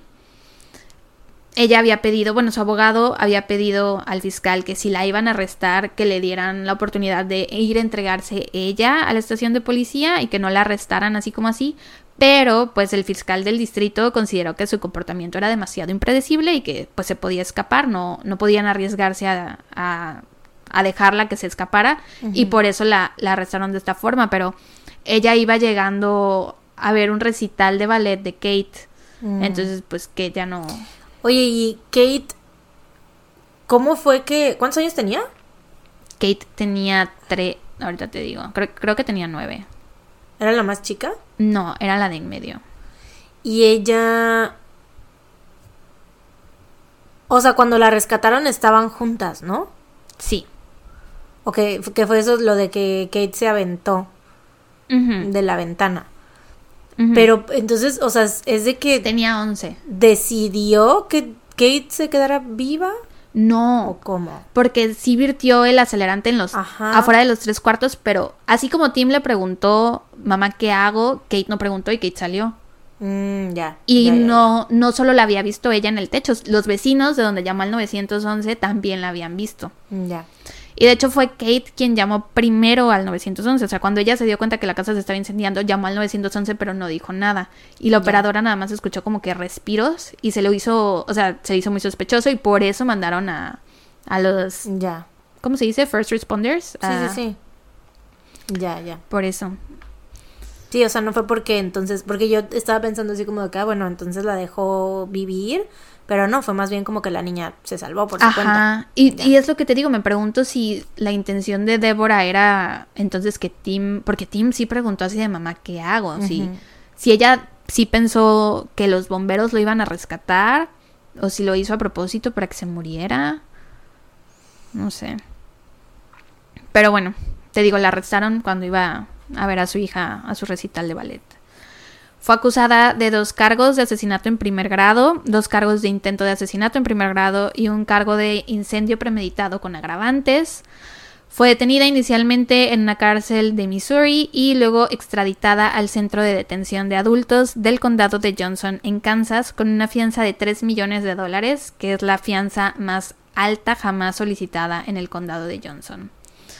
Durante el juicio salió también lo del posible envenenamiento de Mike, porque Mike no le había dicho a la policía, ¿no? Hasta el día en que, después del incendio, que hablaron con él, que les contó, bueno, le dije esto por teléfono y pues ya les tuvo que dar contexto de que creía que, que Débora lo había envenenado, ¿no? Salió durante el juicio y ahora sí ya estaba confirmado, ya le habían dado sus resultados, de los análisis y sí se notaba, sí se veía que tenía anticuerpos de estas cosas y eran en grandes cantidades, entonces se podía confirmar que Mike había estado sujeto a exposición repe- repetida al ricino. Y pues quien tenía las semillas de ricino, pues Débora, ¿no? Pero la defensa de Débora era que ella no lo había envenenado, sino que más bien había sido algo que comió en Perú, porque ves que se puso malo del estómago después del viaje familiar, pues que a lo mejor comió algo en Perú que le había hecho daño y que lo había enfermado y así. Allá mero y luego los anticuerpos que de- tenían esa madre justo que ella traía en la bolsa. Ay, bye. Después dijo que a lo mejor Tim había envenenado a su papá. Porque Tim le hacía la cena Sí, a veces Tim a la ya no estaba para defenderse, güey. que también qué poca madre, güey. O sea, a tu hijo es que tu hijo, mataste. ya sé. O sea, bueno, si es el hijo al que tuvo el pinche coraje de asesinarlo, pues cómo no le va, lo va a andar culpando, güey. Sí. Como la pinche Stacy Castor cuando ya estaba, ¿te acuerdas la de esposas asesinas? Que estaba ya culpando a la morrita, güey. O sea, Sí. ches viejas, güey. Pues ella dijo esto, que, que a lo mejor había sido Tim, porque ella. Porque Tim se llevaba muy mal con su papá, Por culpa de ella.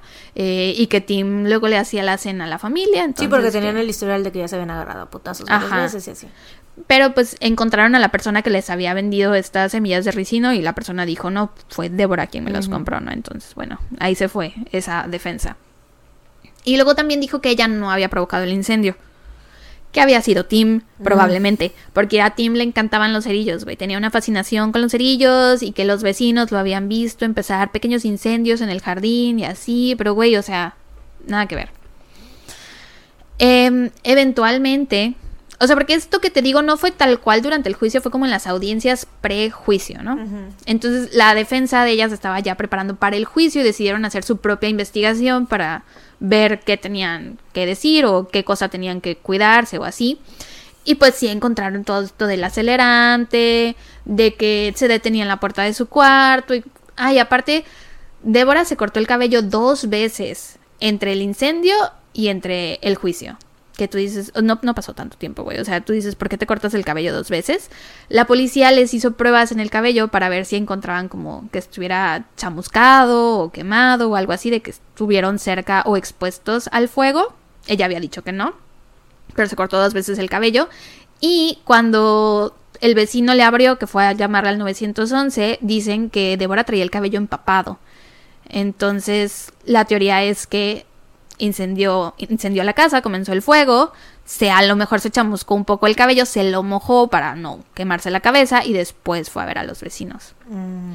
Y también encontraron una bata de baño donde estaba la lata que había comenzado el incendio, güey, de ella. Entonces, pues sí, era obvio que había sido ella. Entonces, su defensa empieza a ver todo esto y ya es que ella les dice así de, ay, bueno, la verdad es que sí, yo provoqué el incendio que Ay, destruyó mi casa, pero es que no me acuerdo cómo lo hice ni por qué lo hice y bla, bla, bla. Pero mantuvo su teoría de que Tim había envenenado a Mike, o sea que ella no había sido. La defensa logró un trato con la fiscalía y Deborah tomó el Alfred plea, que lo mencionamos justamente en el episodio, el último episodio temático, que fue el de casos mediáticos. Lo mencioné yo en el de la escalera. El Alfred plea es cuando básicamente dices, no soy culpable, pero sé que tienen suficiente evidencia para creer que soy culpable y podrían demostrar que soy culpable, aunque yo sé que no soy, entonces me voy a declarar incompetente en el Alfred plea, ¿no? Entonces ella hizo esto y para evitar la pena de muerte tuvo que aceptar una sentencia de 40 años en prisión sin libertad condicional. Fue sentenciada formalmente el 30 de mayo de 1996 a dos sentencias simultáneas de 40 años en prisión, menos los 191 días que ya había cumplido. Y actualmente está cumpliendo su sentencia en el centro correccional de Topeka y su fecha de liberación más temprana posible es el 21 de noviembre del 2035 y para ese entonces ya va a tener 84 años. O sea, es muy probable que no salga de ahí nunca jamás. Y pues ya para finalizar, la autora de crímenes Anne Rule, que también hemos mencionado antes en el caso, en el caso, en el podcast, eh, cubrió este caso en su libro Bitter Harvest: A Woman's Fury, A Mother's Sacrifice, que proporcionó detalles extensos tanto sobre el desarrollo del caso como de la biografía personal de Débora, porque ella no estaba dando entrevistas ni nada. Entonces con Anne Rule sí habló, habló y ella hizo el libro y fue como un bestseller en New York, shalala. Y eso es todo por este caso. Mis Mm, Dos fuentes... bestsellers. Sí, curioso. Dos Pudo haber casos que sido un episodio temático de. Patreon. Vamos a guardarlo y lo subimos a Patreon. episodio temático de Let's- De casos hecho, hay que, inspiraron en. Patreon y así ya la próxima semana, o sea, contamos otros casos y ya nos guardamos el caso que teníamos para, digo, el tema que teníamos para Patreon. para el siguiente mes. Sí. Oye, pero esta es una buena temática. Jamás me habría ocurra- se me habría ocurrido casos Ajá. que inspiraron libros. O bueno, casos que después se hicieron libros. Ajá, Lo que podemos fueron bestsellers. Ajá, sí. Pero bueno, si te digo eso es todo. Mis fuentes fueron Wikipedia, que también la página de, de Wikipedia estaba súper, súper llena de información. Blessed. De nuevo no puse todo lo que encontré, porque también había más información del aftermath con Mike, que después de eso siguió lidiando con problemas de salud, o sea, hasta la fecha tiene problemas de salud por las dos veces que lo intentaron envenenar. Mm. Entonces, pues eso está muy gacho, ¿no? O sea, cada vez, supongo que jamás se le olvida lo que le pasó a sus hijos, pero para acabarle de joder, cada vez que tiene un problema de Sí, salud, claro. piensa en Débora y por lo tanto piensa en el incendio, supongo, y Sí. en lo que le hizo a sus hijos. Y mi otra fuente fue un video del canal de Sherilyn Dale. Y eso fue todo por el caso de Deborah Green. Ay, güey. No Qué Rebecca Green. fea. Lebeca. no sé por qué puse Rebeca, güey. Y mientras estaba redactando me daba, me di cuenta que estaba yo poniendo Rebeca y según yo los cambié todos a Débora. Pues yo Pero- didn't. Turns No. out you didn't. Seguramente algunas veces dije Rebeca, por favor. Quise decir Débora, keep in mind. Estoy segura que pasó por lo menos una vez. Si no lo hice, la neta me merezco una estrellita. Si no lo hice, mañana me compro un café Lol. de premio. A pesar de eso, hermana, gran trabajo. Gracias. Aparte, pues ella como que... mm, ah, vaya, no... Pero qué tal que hay una Rebeca Green por ahí, güey, que no Ah, se bueno. merece. Mm, true, true, Que no se merece este, este mal, este mal yuyu, esta Sí, mala sí, sí. energía. Qué fea persona, güey. Sí, muy fea persona, una muy, muy mala mamá. Detestable. Y por alguna razón no encontré, o sea, solo está la página de Wikipedia y ya. Mm. No hay como artículos. Si buscas Deborah Green, te aparecen otras personas. Chale. Sí, bien raro. Weird. O sea, ¿y solamente fue esa tu fuente? Ay, ¿Wikipedia? Wikipedia y el video de esta chica, que esta chica leyó Está el... basado en Wikipedia. No, en el libro de Anne Ah, Rule. leyó el libro. Ajá, ya. ella menciona mucho el libro de Anne Rule, entonces por eso... Sí, la Kendall caso. leyó el libro de, de JC Lee Mm. Ajá. Ay, pues bueno. La neta que, que gacho.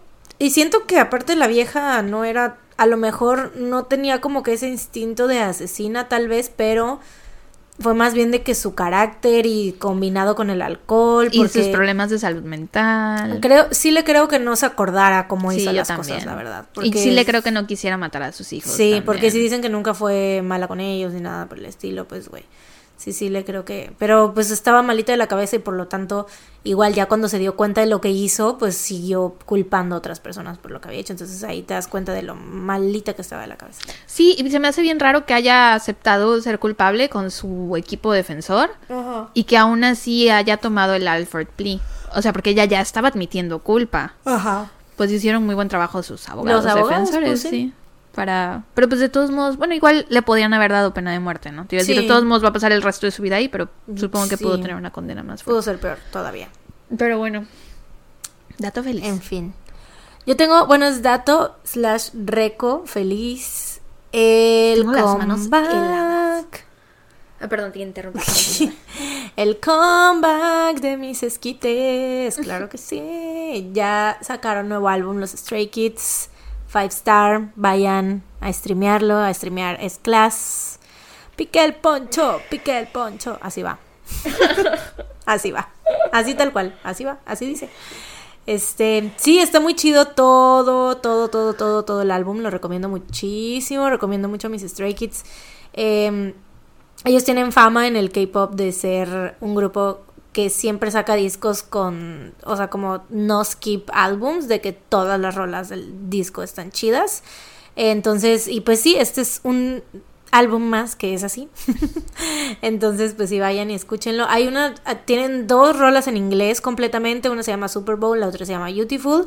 Son dos vibes completamente diferentes. O sea, Super Bowl está como muy sexy. Y mm, como sexy, pero también de que el- así la medio la bailas, pero está, o sea, está muy chida. Y, o sea, creo que de hecho es de mis, eh, mi, si no es que mi favorita tal vez, pero Beautiful está muy de que crying, güey. Mm. Porque es como un abrazo para el alma, así literal. Eso lo escribió toda Bangchan. Y desde un inicio, porque hace cuenta que siempre sacan así como la plantilla con las con los títulos de las canciones y con los créditos, ¿no? Desde antes de que se sea el release del álbum, ¿no? Entonces yo vi, yo ya había visto que esa de Beautiful la había escrito solo Bangchan y que tenía como los arreglos de Bangchan, o sea, que toda la pinche rola la había hecho él, ¿no? Entonces yo desde un principio fue como de, güey, esta rola me va a gustar y me va a pegar porque eh, la escribió él. Y güey, en efecto, pero yo no me esperaba, o sea, se cuenta que antes habían sacado ya un clip como de un minuto y sí había yo llorado, pero güey, no mames, cuando lo escuché toda completa, está y un llorar, güey. No podía yo parar de llorar y llorar y llorar y llorar, no, cabrón. Está muy bonita esa cancioneta, se las recomiendo mucho. Y es todo en inglés, entonces no tienen pretexto de que, ay, no le entiendo, que es coreano. Bueno, a lo mejor no hablan inglés. Bueno, para la gente que habla inglés, o que no se, o que no se queja de las canciones en inglés, Anda, ¿no? anda, sí. Este, porque es más común. Entonces, pues vayan y si no les gusta la... O sea, si no les gusta el K-pop porque no les gusta escuchar eh, a la gente cantar en coreano, pues vayan y escuchen Super Bowl y Beautiful entonces. Pero sí, ese es mi, mi dato feliz. Y aparte, existe la teeny tiny possibility porque me pedí el, o sea, me preordené todas las versiones de los álbums, güey, o sea, neta todas, güey, neta, ahí se me fue un chingo de dinero, pero bueno, eh, rip. Este, ¿qué yo a decir? Ah, la preordené ya desde que salió, pues, ah, ¿te acuerdas que íbamos en el, en el autobús, no? Em, entonces existe la teeny tiny possibility de que sí me llegue antes de que me vaya a Canadá y si eh, pasa eso, pues obviamente, de todos modos, cuando me llegue voy a hacer unboxing, sino ya regresando del viaje. Pero existe una pos- pequeña posibilidad de que me llegue antes. ¿Cuándo es tentativo que- de que te llegue? Pues mandé un correo porque no dijeron como, o sea, supuestamente las órdenes, en, la- porque lo pedí por Cocodive, y supuestamente las órdenes tardan como unos, eh, te, piden 10 días hábiles para que se procese tu orden cuando la pides. Entonces, desde que yo las pedí, pues ya habían, ya pasaron los 10 días hábiles. Entonces, supone que esta semana lo tienen que mandar.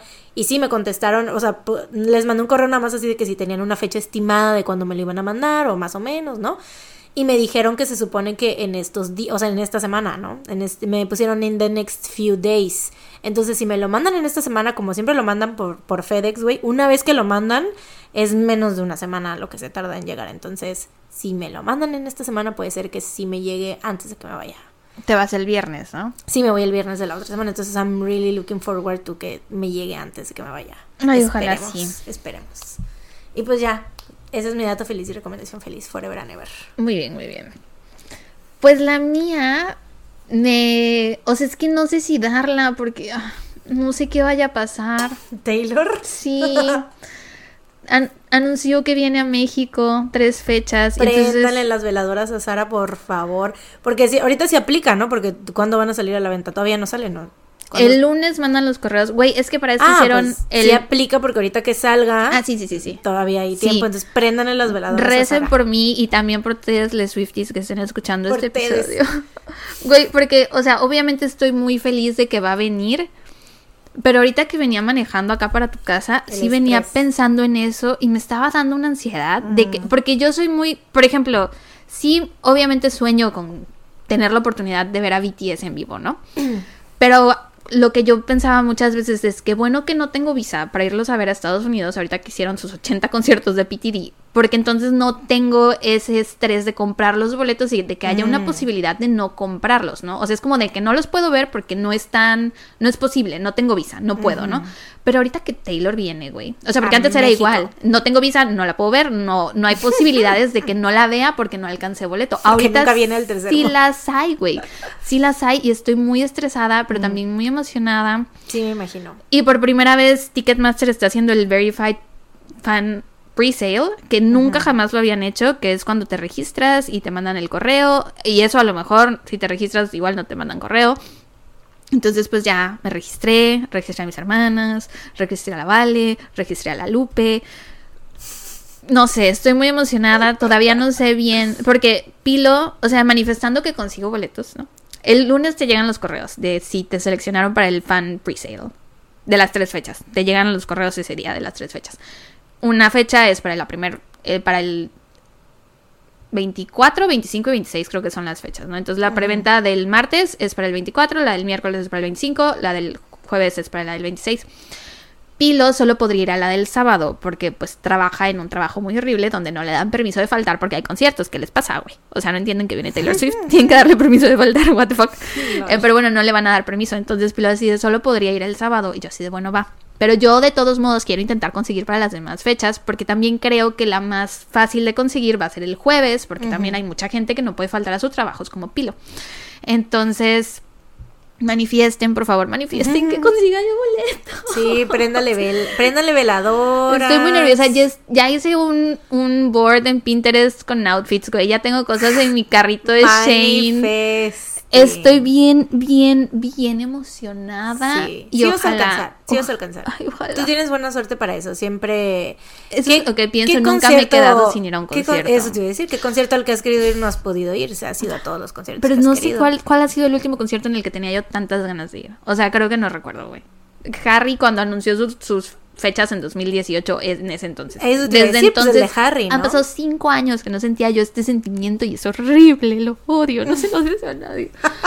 Pero bueno, ese es mi dato feliz. De nuevo, no sabía si darlo porque no sé qué va a pasar. En el próximo episodio ya les contaré. Es feliz que haya siquiera anunciado fechas. Pues sí. Entonces, pues, porque ni siquiera, o sea, no estaba todavía ni confirmado ni se sabía si sí o sí. Sí, nada más estaban los, rumores, ¿no? Ajá, sí, nada más estaban los rumores desde hace un buen y yo así de no, me rehuso a creerlos porque no quiero quedar.